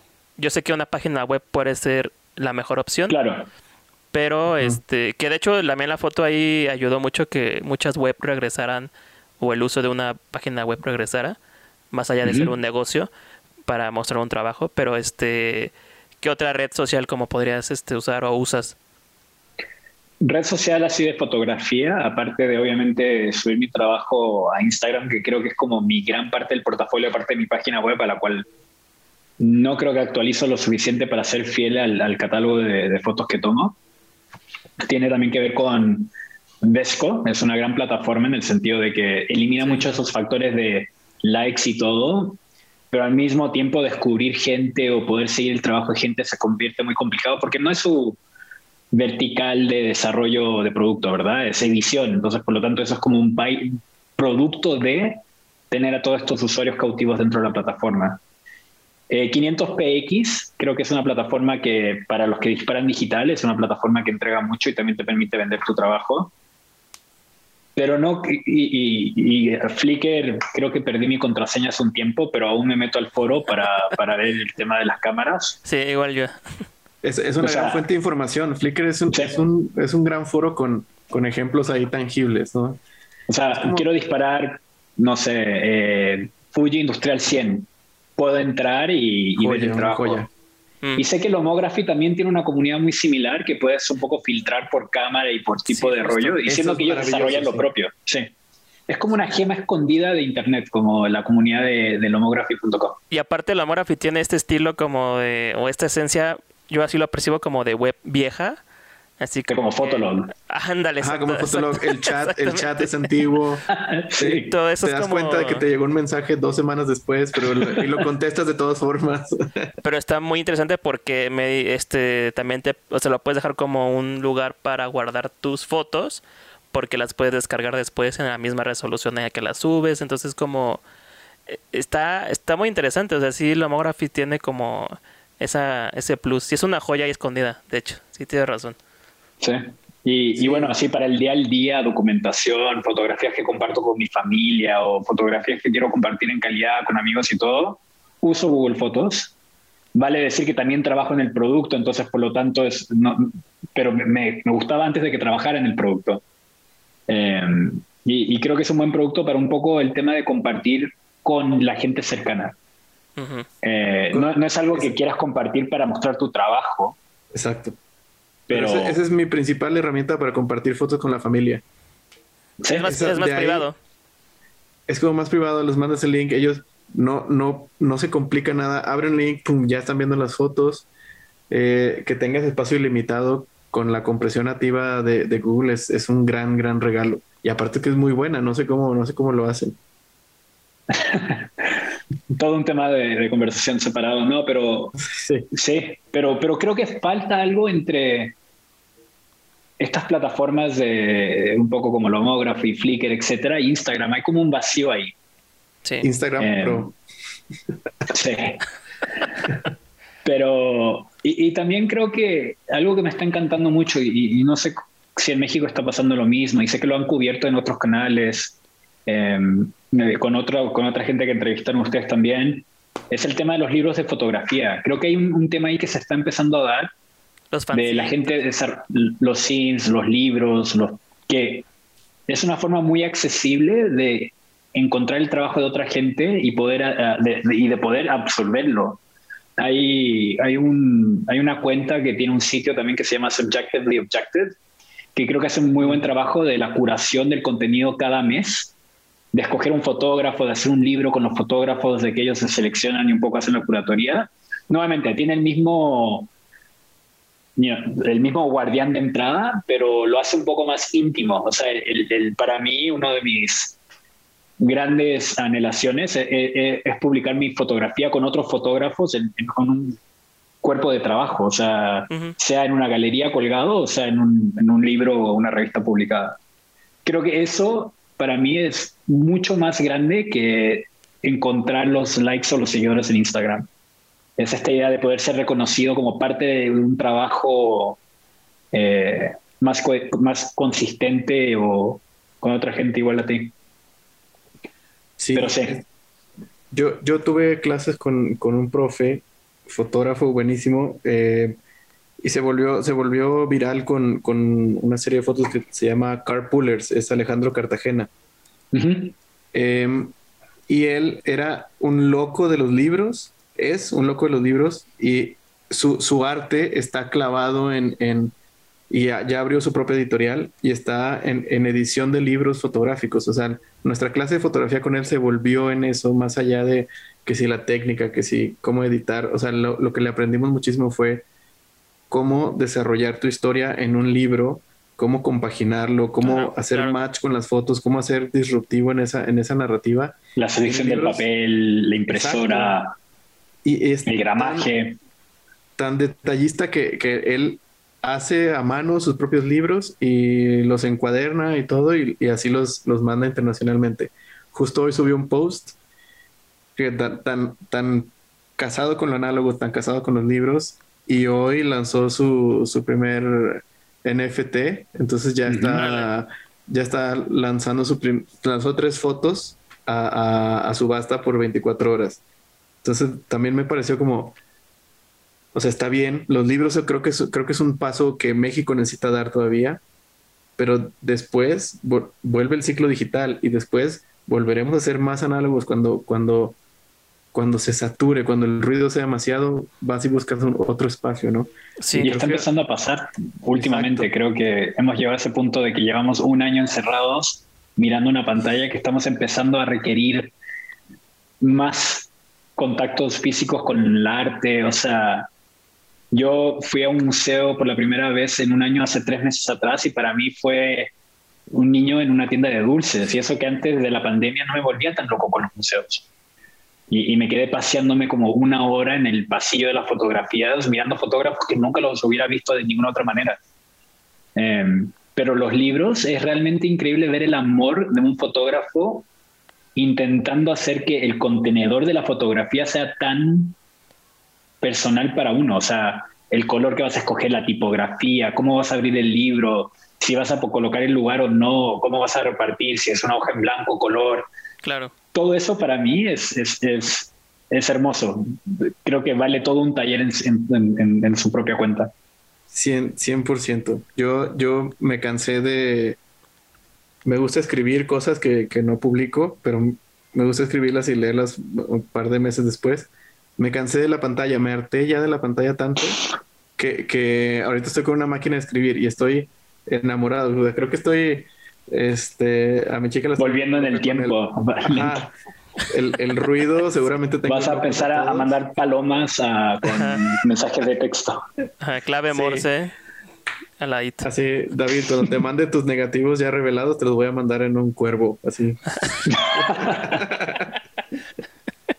a ver si llegan. Criando ahí en la azotea. Pero sí, o sea, es, totalmente eso. Ya las pantallas es. Necesitamos algo más. La pantalla se volvió el trabajo, se volvió la vida social, se volvió la recreación. En algún momento es como, ya, por favor, algo más, algo, algo tangible, ¿no? Es volver a este tema de la salud mental, ¿no? Un poco desconectarte de lo que es tu trabajo y, y en su tiempo libre ibas de la oficina a tu escritorio a trabajar y ahora es ir de tu oficina a tu lugar de placer. O sea, e, es el mismo lugar, es el mismo metro cuadrado. Pero creo que también hay algo interesante como de los vinilos, que también colecciono, de los libros y el tema de, de poder ver linealmente cómo el artista escogió que consumías el contenido. Hay una decisión de por qué cada foto es seguida por la otra. Eh, en una canción, en un disco, es cada canción está puesta en 1, 2, 3, 4 por esa intención. Sí. Eh, en vez de consumirlo por demanda, ah, quiero ver todas las fotos disparadas con Porta 400, es menos sobre el fotógrafo y más sobre un ingrediente en la fotografía. Claro. Sí, y justo eso que tocas de, por ejemplo, de la música, la manera en cómo se distribuye y se consume, por ejemplo, Spotify, este, pues pone sus reglas para los músicos también.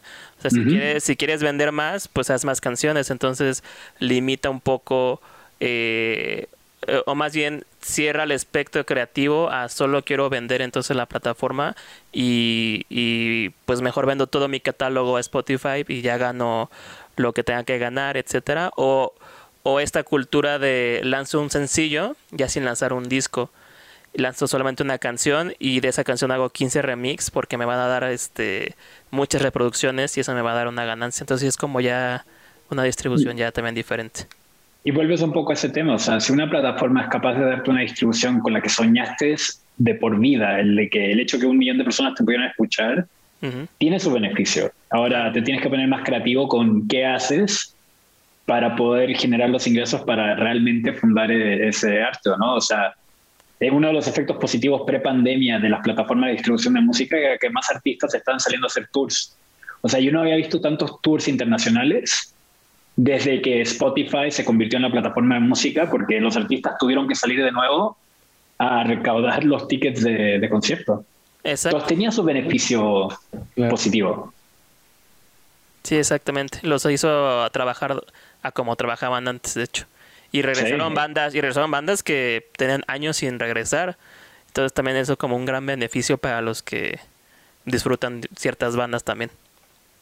Sí, exacto. Y además que también el, mercado se, se, amplió más. Por ejemplo, vinieron a, México bandas que nunca habían venido y que no imaginábamos que vinieran. Entonces, eso fue, fue muy, muy bueno. Entre ellas Arctic Monkeys.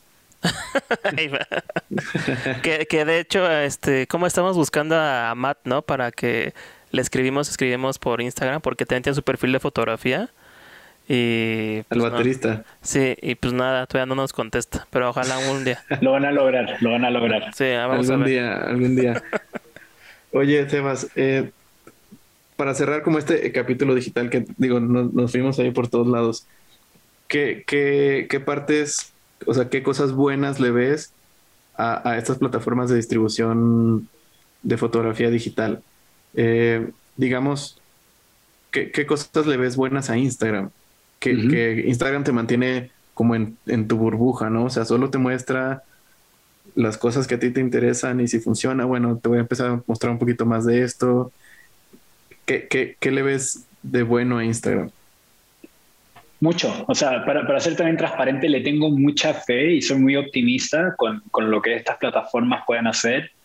Solamente digo, y un poco lo que he dicho antes, es que no dejes que la plataforma te defina y no dejes que la plataforma te consuma o disrupte tu proceso creativo. O sea, si subes una foto y no tiene mil likes, no significa que no, no sea una buena foto, solamente significa que la plataforma a lo mejor no era el horario correcto o a lo mejor era que algo pasó en otro lugar del mundo el cual está llamando la atención, pero no dejes que una foto, los, los índices de una foto defina tu trabajo. Lo que va a definir tu trabajo es el cuerpo de trabajo, es el total de tu trabajo, no una foto aislada en su, propia, en su propio lugar.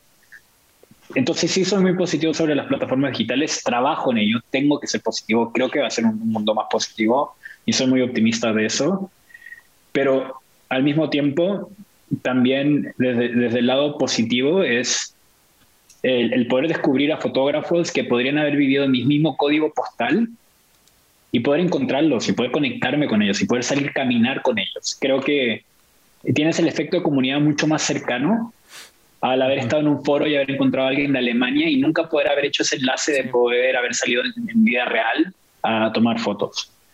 Eh, ahí también el, el, seguimiento a fotógrafos o a gente que lo hace como hobby, de lentamente ver la evolución de su trabajo y poder dar feedback o recibir feedback de ellos. O sea, estoy seguro que a todos nos ha pasado que hay una foto que hemos subido en algún minuto que una de las personas que nosotros idolizamos le puso like. Y ese sentido de, de, validación te puede dar gasolina por años para poder seguir desarrollando y, y, generando un output increíble.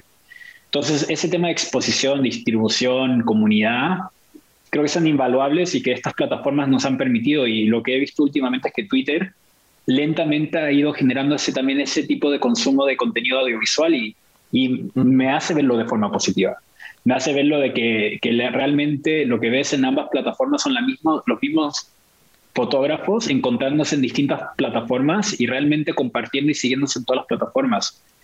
Eh, creo que eso en su propia cuenta es súper válido, el, poder transferir las comunidades a digital y el poder aprender de ello. Lo mismo con YouTube, o sea, YouTube para mí es la biblioteca de profesores de fotografía de mayor valor. El hecho que yo pueda estar sentado un viernes en la noche viendo una hora de Alex Sot hablando de un libro de fotografía, para mí es un regalo de Navidad todas las semanas. Eh, uno de mis fotógrafos que más idolizo enseñándome sus libros favoritos. O sea, como que no, no, no logro entender cómo, qué hice para merecer algo tan culturalmente enriquecedor. Eh, y, eso lo encuentro increíble, o sea, el hecho de que la educación sea democratizada, que el acceso a la fotografía sea democratizada, que el acceso a mandarle un mensaje, o sea, ustedes de México contactaron a Kyle, que es un canadiense que vive en Inglaterra, para que se uniera al podcast a ustedes, o sea... Sí, claro. Eso es la definición, la definición de que una plataforma puede hacer. Y dijo que sí. Sí, em, sí, 100%. Fue, fue, fue una gran sorpresa cuando David me dice, oye, tenemos agendada esta. Y yo, ajá. Pensé que era una broma, así que sí, claro. Me dice, no, sí, tal día, tal hora. Y yo los descubrí por Caleb. O sea, yo siendo latino, los encontré a ustedes por Caleb, mm. que subió el podcast de ustedes y fue como, hay un podcast de fotografía en español, de hecho en América Latina. Y para mí fue creo que pasé todo un día escuchándolos y de la nada creo que David me manda un mensaje. Sí. Y yo como, qué loco. y, creo que ese es, el encanto de estas plataformas, el hecho que todo es accesible. Sí, y de hecho, de hecho el, creo que es la, figura de que hace años tenías como incal, ¿cómo se Inalcanzable. Inalcanzable, sí, inalcanzable, este, que la tenías de lejos y que la veías y idolatrabas. La sigues idolatrando y la sigues este, viendo de una manera especial, pero la tienes más cerca.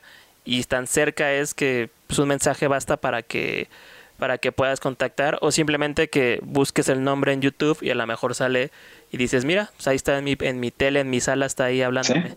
Entonces sí es este sí, son como esas ventajas, esas grandes ventajas que la vida moderna nos, nos otorga. Y, y de repente puedes hasta entender, o sea, también sigo a Matt Day, por ejemplo, que claro. también increíble fotógrafo, más desde el lado de documentación, blanco y negro. Um, también se dedicó muchos años a enseñar a otra gente a disparar y acceder a, a, los mismos instrumentos que él tiene para hacer fotografía, pero yo puedo ir y ver qué música escucha. Puedo ver si le gusta o no le gusta ciertas, como que logro ver al artista más allá de su trabajo. Y creo que eso para mí es, es, lo que dijiste, es invitar a alguien a tu casa y poder ver el trabajo de ellos y verlo como ser humano.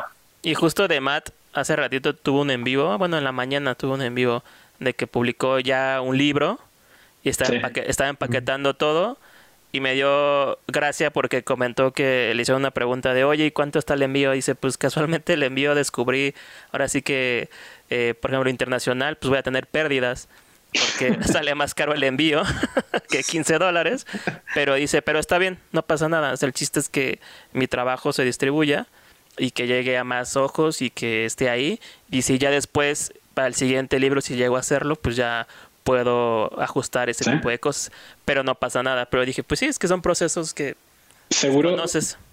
Seguro que Matt en este minuto se está mirando al espejo y está pensando, ¿en qué minuto dije que iba a firmar cada libro? sí. Con la mano hinchada ya así. Mm. Sí. sí, sí, sí. No, ya, sí. sí, sí, sí.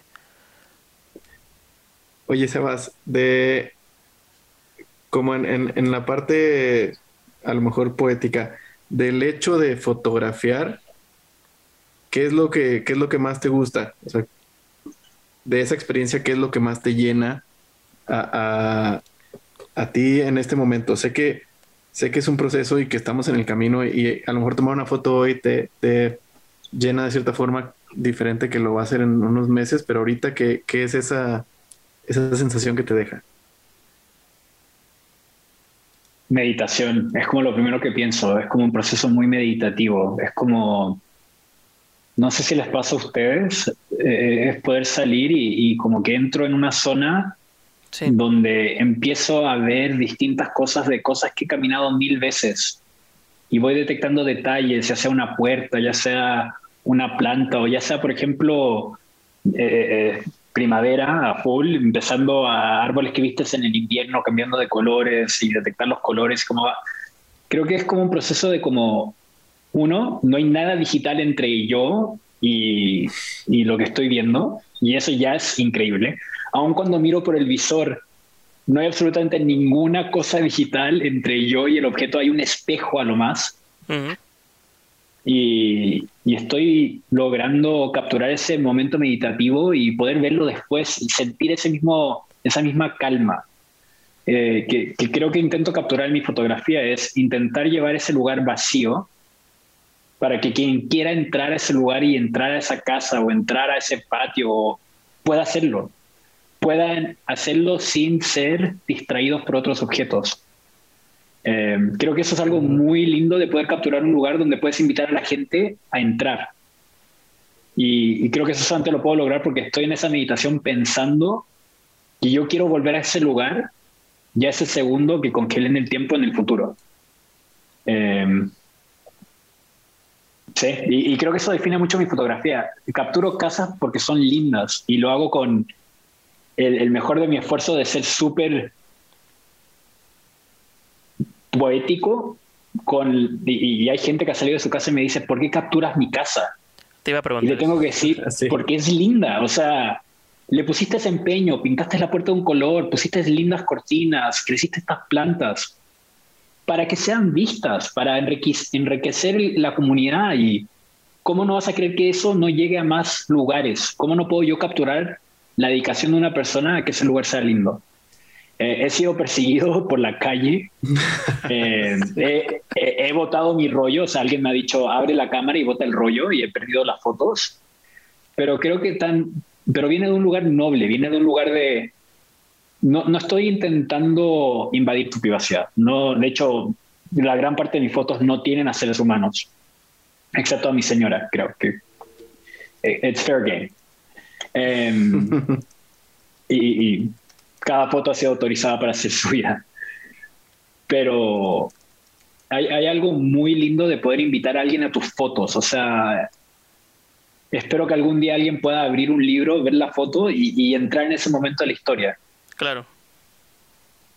Y sí, el proceso es meditativo, el resultado es, es lo opuesto, es invitar a gente a tu proceso. Sí, totalmente.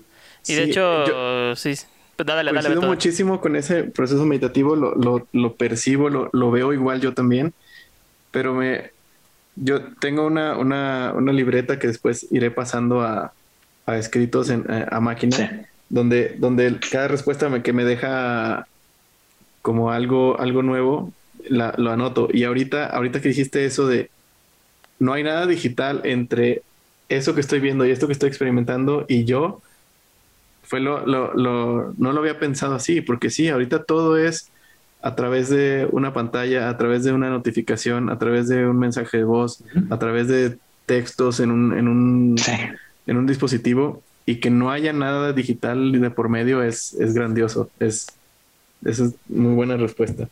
Y, justamente está intentando encontrar mi libreta, pero lo que hago cuando, cuando me siento después de tomar un par de fotos es anotar lo que pensé, lo que vi, intentar recordar y también anotar qué, qué disparé, porque realmente la única forma de aprender es un poco aprendiendo también tu cámara y qué hiciste distinto, o sea, mi apertura, la velocidad.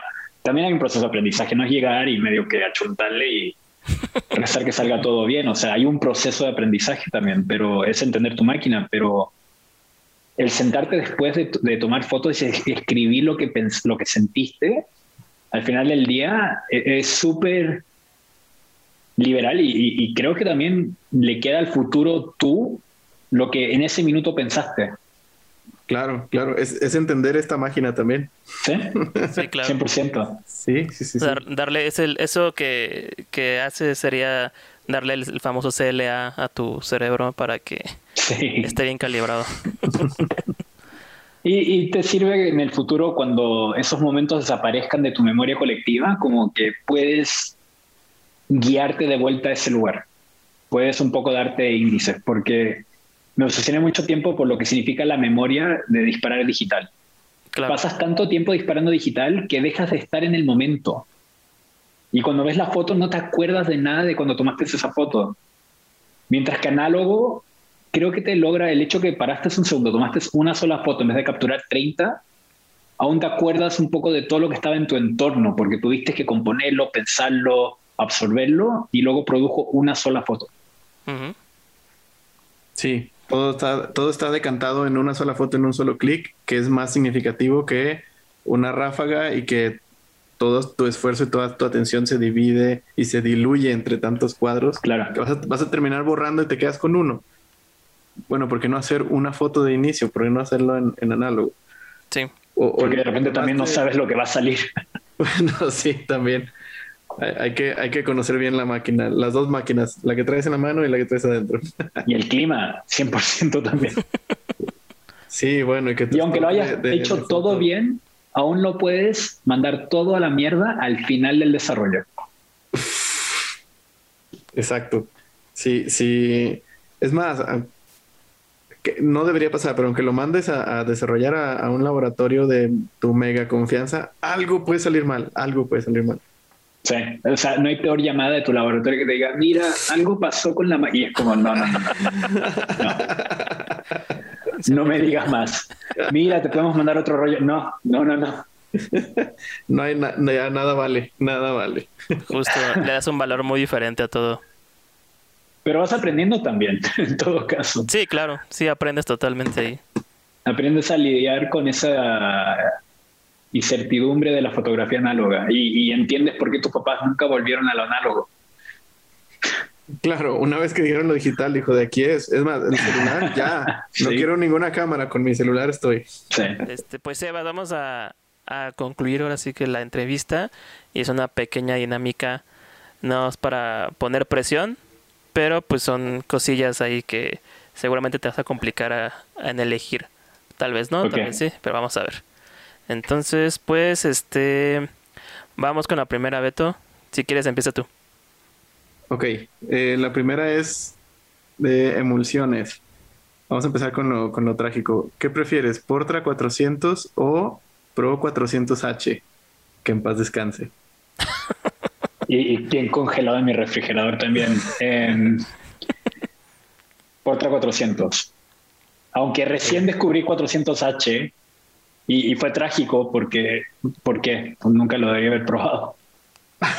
sí, sí, sí, sí, 400H disparado a 200 es una de las e, es hermoso, no, no sé cómo explicarlo. Pero en, paz descanse, ojalá vuelva a 400H2. Exacto, 400H2 o, 400i o algo así, no sé qué. Por favor, vuelve de alguna manera. Fuji siempre hace esto y alguna cosa vuelve. Ojalá que sí. Sí, algo, algo, traerán, esperemos. Sí. Hey, de hecho, dato curioso, este, un amigo que se llama Chicharo me escribió el otro día y me dijo, oye, este, vamos a armar pedido algún otra próximamente porque eh, los rollos que pedí de 400H en su momento pues ya no me llegaron porque los pidió justo en la semana cuando se acabó o cuando se anunció todo y todos se compraron a lo loco. Ah, y hubo acá hasta la semana pasada existe, existía, podías comprarlo. Yo creo que esta semana publicaron finalmente ya agotado. No, pues ya. Porque 35 milímetros desapareció así, pero en formato medio quedó por un tiempo más. Sí, ¿verdad? Como que estaba ahí rezagado todavía. Bueno, pues ya ni modo. Pero se acabó la ilusión. Ojalá regrese. Bueno, el que sigue es igual, emulsión. Fuji C200 o Kodak Gold 200. Kodak Gold 200, punto. Bien, ya ves, Beto ahí está. Kodak. Yo soy, yo soy fan del, del Fuji C200. El, el Sí, Fuji sí. C200 tirado a 100. Lo, lo intento. Tengo, compré muchos C200 en algún minuto porque vi gente que hacía magia con ello y, lo probé una vez y fue como, no es lo mío. lo probaré a 100 y te, A te partir, a, partir de, a partir del tercero es que empieza a salir bien. El primero nunca sale bien. Lo, lo probaré y te diré cómo me va. Ok. Es que los verdes Eh. son muy, muy raros, como que cambian drásticamente todo el tiempo. Sí, sí, hay, hay, hay que saberlo tratar como con su cariño especial a- al digitalizar también. Sí, Creo que es donde, donde más está el truco. Pero, pero sí, sí, dale esa oportunidad. Y más, si, si tienes ahí todavía, dale, dale oportunidad. lo haré. Ok, la siguiente pregunta. Eh, fotografiar, bueno, no sé si fotografiar o no, o solo ver, pero el Golden Gate de día o de noche. De- estamos hablando como a la luz de, de, de- de día, punto. sí, ya ahí, ahí cayó. Sí, sí, sí. No, y de noche que- es muy no tienes que complicado. pensar en el, en el índice de reciprocidad ni nada. No, no, no, y también tiene que ver que en la noche hay mucha eh, fog, hay mucha como, Ah. nu- como que no, no, no logras ver el puente. Tiene su encanto, eh, y hay gente que lo ha hecho de noche muy bien. Em, no, pero de día, de día tiene, cada vez que lo veo, no importa de cuántos ángulos lo veas, como que siempre te genera la misma reacción. Y cuando veo el puente idéntico en Portugal, me genera la misma... Nunca he ido, solamente lo he visto en foto, me imagino que debe ser igual. Muy Venga. bien, de día entonces. De día. Sí, aparte me recuerda mucho a la serie de este, Full House, la de 3x3 le decían aquí en México. La entrada. Sí, Yo vivo cerca de ese parque. Ah, ¿en serio? Ah, perfecto, Sí. no. Soy la añoranza y las memorias. Este, siguiente pregunta, eh, formatos, ¿qué prefieres, 120 o 35 milímetros? Am, 35. Me duele decirlo porque 120 tiene un lugar muy mágico, pero 35 e- e- es por la Canon A1, Sí, siendo muy transparente. ahí está, la, ahí sí, ahí te engancho, sí. Perfecto. Sí, siempre. Esa, esa pregunta me va a generar bullying después. Pero todo bien. Lo acepto. No, tú solo di que esa fue la respuesta del día. Y al día siguiente cambiaste de parecer. Sí. Nueva máquina, nuevo yo. Exacto, exacto. Ah, ahora la que sigue. Eh, ¿Qué prefieres, Instagram o Vesco? Instagram. Para, para compartir, 100% Instagram. Perfecto, sí. O sea, esta pregunta la teníamos de antes, pero creo que lo abordamos un poco en la, en la charla, charla y quedó clarísimo. Sí, justo. Y Sebas, para terminar, ¿qué prefieres, un video de Kyle McDougall o leer un manual De cámara. de cámaras? ¿Puede ser Kyle leyendo un manual? Hay que Sí, decirle, a ver. sí, sí, sí, sí. 100%. Aparte No, tiene Kyle- algo con su voz relaja, ¿no? Es- es- te, te, te pone en un estado de calma y, y toda la información fluye así hacia tu cerebro. Sí. Es una locura. No, no, no. Esa- Kyle, Kyle ha sido para mí ah, un- un- una buena curva de aprendizaje. No, y me acuerdo, con- yo ya había recién conseguido la Mamiya 645 y en algún minuto él hizo un episodio sobre la mejor cámara de formato medio Y tú, vamos, no puede ser. y tenía la Mamiya 645 atrás y dije, bien, lo compré antes que aumentara de precio las cámaras, no, pero no, en, en su defensa él realmente le pone mucho cariño a los, a- a los videos que hace. Sí, lo hace, su- lo hace muy bien. Y, y realmente te deja entrar detrás de los bastidores para ver su fotografía. O sea, el ver cómo va, estudia un lugar, cómo se acerca a un sujeto, aunque últimamente no lo ha hecho, que creo que tiene que ver con el, con el hecho que está encerrado. pero los videos del viaje que hizo en la carretera del, del Southwest de Estados Unidos, eh, creo que para mí son uno de los mejores videos que he hecho. Sí, y de hecho, ajá, justo ese, y, creo que en el top de Kyle yo pondría también uno último que hizo de, de cómo hacer retratos de, de personas y tiene una parte donde te explica que se acercó a un imitador de Elvis y que era luego este otro. Ese video es hermoso. Sí, está muy. Sí, yo me quedé así que órale, este sí. Y tiene, tiene unos azules muy, muy lindos. Sí. Sí, es una locura ese video. Me recordó mucho a un cinema, pues sí, a un realizador cinematógrafo que yo consumo mucho en Vimeo, que se llama Philip Bloom, que tiene como ese estilo igual, documentaloso y como este con, retratos en video, tal cual. O sea, es como. No sé, no sé cómo. Como esa magia de documental. Está, está muy, muy bueno sus videos también. Entonces, pero sí, Kyle sí tiene como. Aparte, le, agradecemos mucho. Y creo que a todos los que este, youtubers de fotografía que hacen el paso que te ahorras. Porque Kyle te ayuda a ver cómo sirve el Lectar sin que tú lo compres te ahorra dinero desde ahí, sí, sí, sí, Te ahorra dinero, te dice, si vas Me sorprende que no me hayan hecho la pregunta, ¿Héctor o Portra? Ah, bueno, a ver, Héctor o Portra.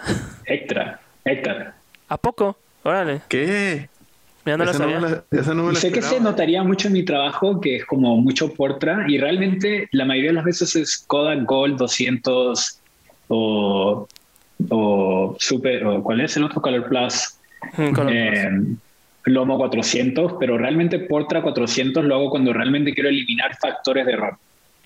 Em, sí, pero Héctor para mí ha sido, fue, fue uno de los primeros rollos con los que empecé a disparar. Wow, pero ese, bueno, casi, no, no, no es que sea todos, pero conozco mucha gente que tiene una relación de amor-odio con el Héctor. La, la, gran mayoría. Es horrible para todo excepto a las 12 del día con el sol reventado ahí Héctor viene. Pero para mí ese es el horario que para mí es perfecto salir a tomar fotos. Hay gente que busca el amanecer, el anochecer, para mí es al mediodía con la luz toda fuerte, ahí es donde yo a mí me gusta salir a tomar fotos. Y ahí Héctor funciona perfecto. O Portra 160 también.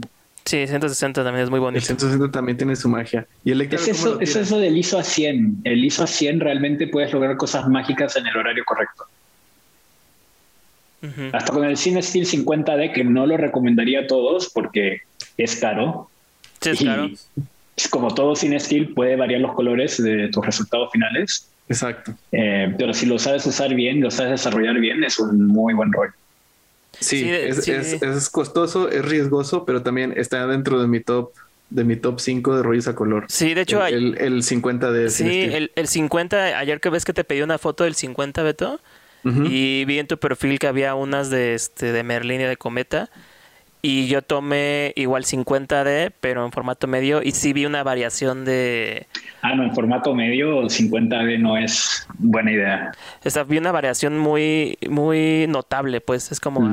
Dije, ¿a poco es el mismo film? O como que fue una. Sí, sí me sacó un poco de onda, pero sí, digo. Como dices, hay varias. Sí, y hay muchas historias también de, de baches que salen lotes ah, con errores en Cine Steel. Pero bueno. Eh, Como que lo esperas del lomo, de Cine Steel te duele un poco. Exacto, exacto. Pobre lomo, pero sí. pero para mí, realmente, el, rollo que más compro cada vez que está disponible es Lomo 400. Para mí es un rollo súper barato y que se puede, y, y, dependiendo cómo lo sabes usar, puedes lograr cosas similares a Portra 400. Sí, el Lomo 800 también es buenísimo. una vez me mandaron a revelar un Lomo 100 forzado 800 y yo dije, de esto no va a salir nada. Y me sorprendió, me sorprendió muchísimo el resultado, sí. Tengo un amigo con el que salgo a fotografiar mucho, que se llama Toby, y él hace eso todo el tiempo. Y, y ve sus fotos y realmente, sí, vale la pena. Sí, sí, me sorprendió muchísimo. Es una muy buena fórmula esa. O sea, forzado 800 se tiene como esas, este, como un contraste, se nota mucho o... Es como medio sueño, no sé cómo explicarlo, como que genera un efecto medio... hazy, como un poco de neblina, ¿no? No sé cómo explicarlo. Ok, Sí, mira. y, y en, en muchas ocasiones varía hacia los tonos morados. Depende de lo que estés Ujú. retratando, pero si es de noche, varía mucho hacia el, hacia el magenta. Interesante. Muy interesante. Sí, pero... Pero, Pero vale la Héctor, es, es, es una relación de amor y odio, pero si tienes buena luz, es, es increíble. También es muy bueno para fotografiar retratos de pieles un poco más oscuras, entonces realmente funciona muy bien. Mira, no- Ahora que tiene- estoy tiene recordando fotos que tomé con Héctor, las tomé más o menos a mediodía y me gustó el resultado. Cierto, es muy cierto. No, de, de noche y de mañana, o sea, o sea, ol- o sea, olvídalo, no, no, no es lo que quieres llevar al anochecer de tu vida. Sí, claro, ¿no? y también otro rollo, creo que está muy subestimado, es el Pro Image 100, que también tiene, tiene lo suyo también ahí guardadito. Mantiene muy bien los detalles en, en la luz oscura. Sí, tiene algo. Para mí, para mí Pro Image 100 es muy bueno para, o sea, sé que es hecho para retrato, pero para mí funciona muy bien como rollo para fotografía de calle, como que captura muy bien los grises, los azules, eh, súper barato. Sí, sí, sí. Sí, eso sí. Bu- Bueno, sí, tien- tiene, para mi gusto tiene un poco más de contraste que el, que el C200, pero porque el C200 yo ya no sé si me acostumbré al- a, encontraste a el su, a modo. su estética o lo tomo ya de una forma en la que siempre me funciona. A ti te paga Fuji, 100%. Ojalá. Y justo hoy fue el día de Fuji. Estaba hablando con un fotógrafo que es cliente mío del laboratorio y estuvimos hablando de Fuji porque él es eh, ex fotógrafo, es de- está patrocinado por Fuji y estuvimos hablando de Fuji todo el día. Hoy fue el día, hoy fue el día Fuji. Para mí. Fuji está haciendo digital muy bien. Creo que tanto en formato medio digital como en APC-SC, creo que Fuji no tiene competencia fuerte. Sí, yo también pienso lo mismo. Y, y han mejorado mucho en video también. En video han hecho Sí. maravillas. Sí, sí, sí. Perfecto. Pues, Eh, pues listo, Sebas, llegó al- un, sí. un- un- un placer y, y- Gracias a ustedes. y agradecidos con, con tu tiempo y con, con la charla. Eh, estuvo buenísimo este episodio, ya quiero que salga y hay que mandárselo a Kyle también para que, para que sienta el cariño. Para que lea manuales mientras Ajá, que lea, que lea manuales, una idea ahí millonaria. Le va a pegar seguro. un podcast de nada más de escuchándolo leer manuales. Exacto. Suena, es mejor que la aplicación de relajación. Ah, se- Ajá, mejor que, que, que Headspace. Sí. que la, que la lee Killian Murphy, no me acuerdo qué otros actores, no me acuerdo que sale ahí. Sí, y creo que ese- Calm ese es otra- también ese- es Calm. Ese es Calm. Ese es ah, Calm, es Calm, sí. ese es Calm, sí es cierto. Cierto. Sí, que tiene a este actor británico que te lo lee como te, te habla lentamente en tu oído para quedarte Ajá. dormido. Sí. Bueno, hay ¿A otro. dónde, a dónde hemos llegado? Pero si logran eso de Kael, voy a sentir que mi contribución al mundo es eso. Lo- se lo voy a mandar. lo- lo intentaremos, lo intentaremos. Lo vamos a mandar. Sebas, muchísimas gracias, de verdad. Te agradecemos A mucho tu tiempo y pues nada, ahora sí que este episodio va, va a salir, este domingo sale Raquel, de una fotógrafa española y pues dentro de ocho días después de Raquel va a estar para que la palabra de abril no suene tan que salió, que dijiste que era abril, sí va a salir en abril, entonces no te preocupes. No, pero pensaba si alguien lo escucha, no sé, cinco años después de la pandemia, debe pensar, ¿qué, qué está pensando este loco? Luz al final del túnel. Exacto. Con la pandemia nunca se terminó, no. Eh, Sí, no, imagínate. claro. Eh, No, no, no, y también Eso no sucede. fe- felicidades por, por contenido increíble, tanto a los invitados. Nunca me había reído tanto como el que hicieron con Hopper. Eh, no, congrats, muy buen trabajo. Muchas gracias, muchas gracias. Gracias, Le ponen gracias. mucho amor y se nota. Muchísimas gracias, Sebas. Sí, estamos tratando de hacerlo cada vez mejor y, y, y mucho se debe a los invitados. Entonces, gracias por, por acceder a este tipo de cosas y, y por seguir apoyando a la comunidad eh, análoga en Internet. Es un gran Ah. aporte todo, todo lo que hagamos. Muchas gracias a ustedes por generar un canal donde se puede conocer a gente increíble y, y- y me voy con haberlos conocido a ustedes dos. Creo que highlight de mi día. Muchas gracias. Igual. ojalá, igual. ojalá sea presencial, no, no, no muy, en un futuro no muy lejano. Tengo un plan de visitar a México pronto, le- los mantengo al tanto por, para que me enseñen un poco los lugares Venga. a los que tengo que ir. Venga, venga, venga. Claro que sí, cuenta Acá con te ello. esperamos. Porque si me voy allá, quedo clavado comiendo y, y no voy a tomar ninguna foto. No, sí, bueno, también corres el riesgo de eso con nosotros, pero bueno. Nos Pero si es al final de una caminata de fotografía, creo que vale la pena. Sí, sin duda, sin Sí. duda va a ocurrir. Comida Así y es. foto, comida, comida y foto, sí, sin duda. A la corrida, sí, todo bien. Sebas, muchas gracias. Igual. Gracias, cuídate Un abrazo, mucho. muchas gracias por todo. Vale, descansa A y ti. muchas gracias. Chao.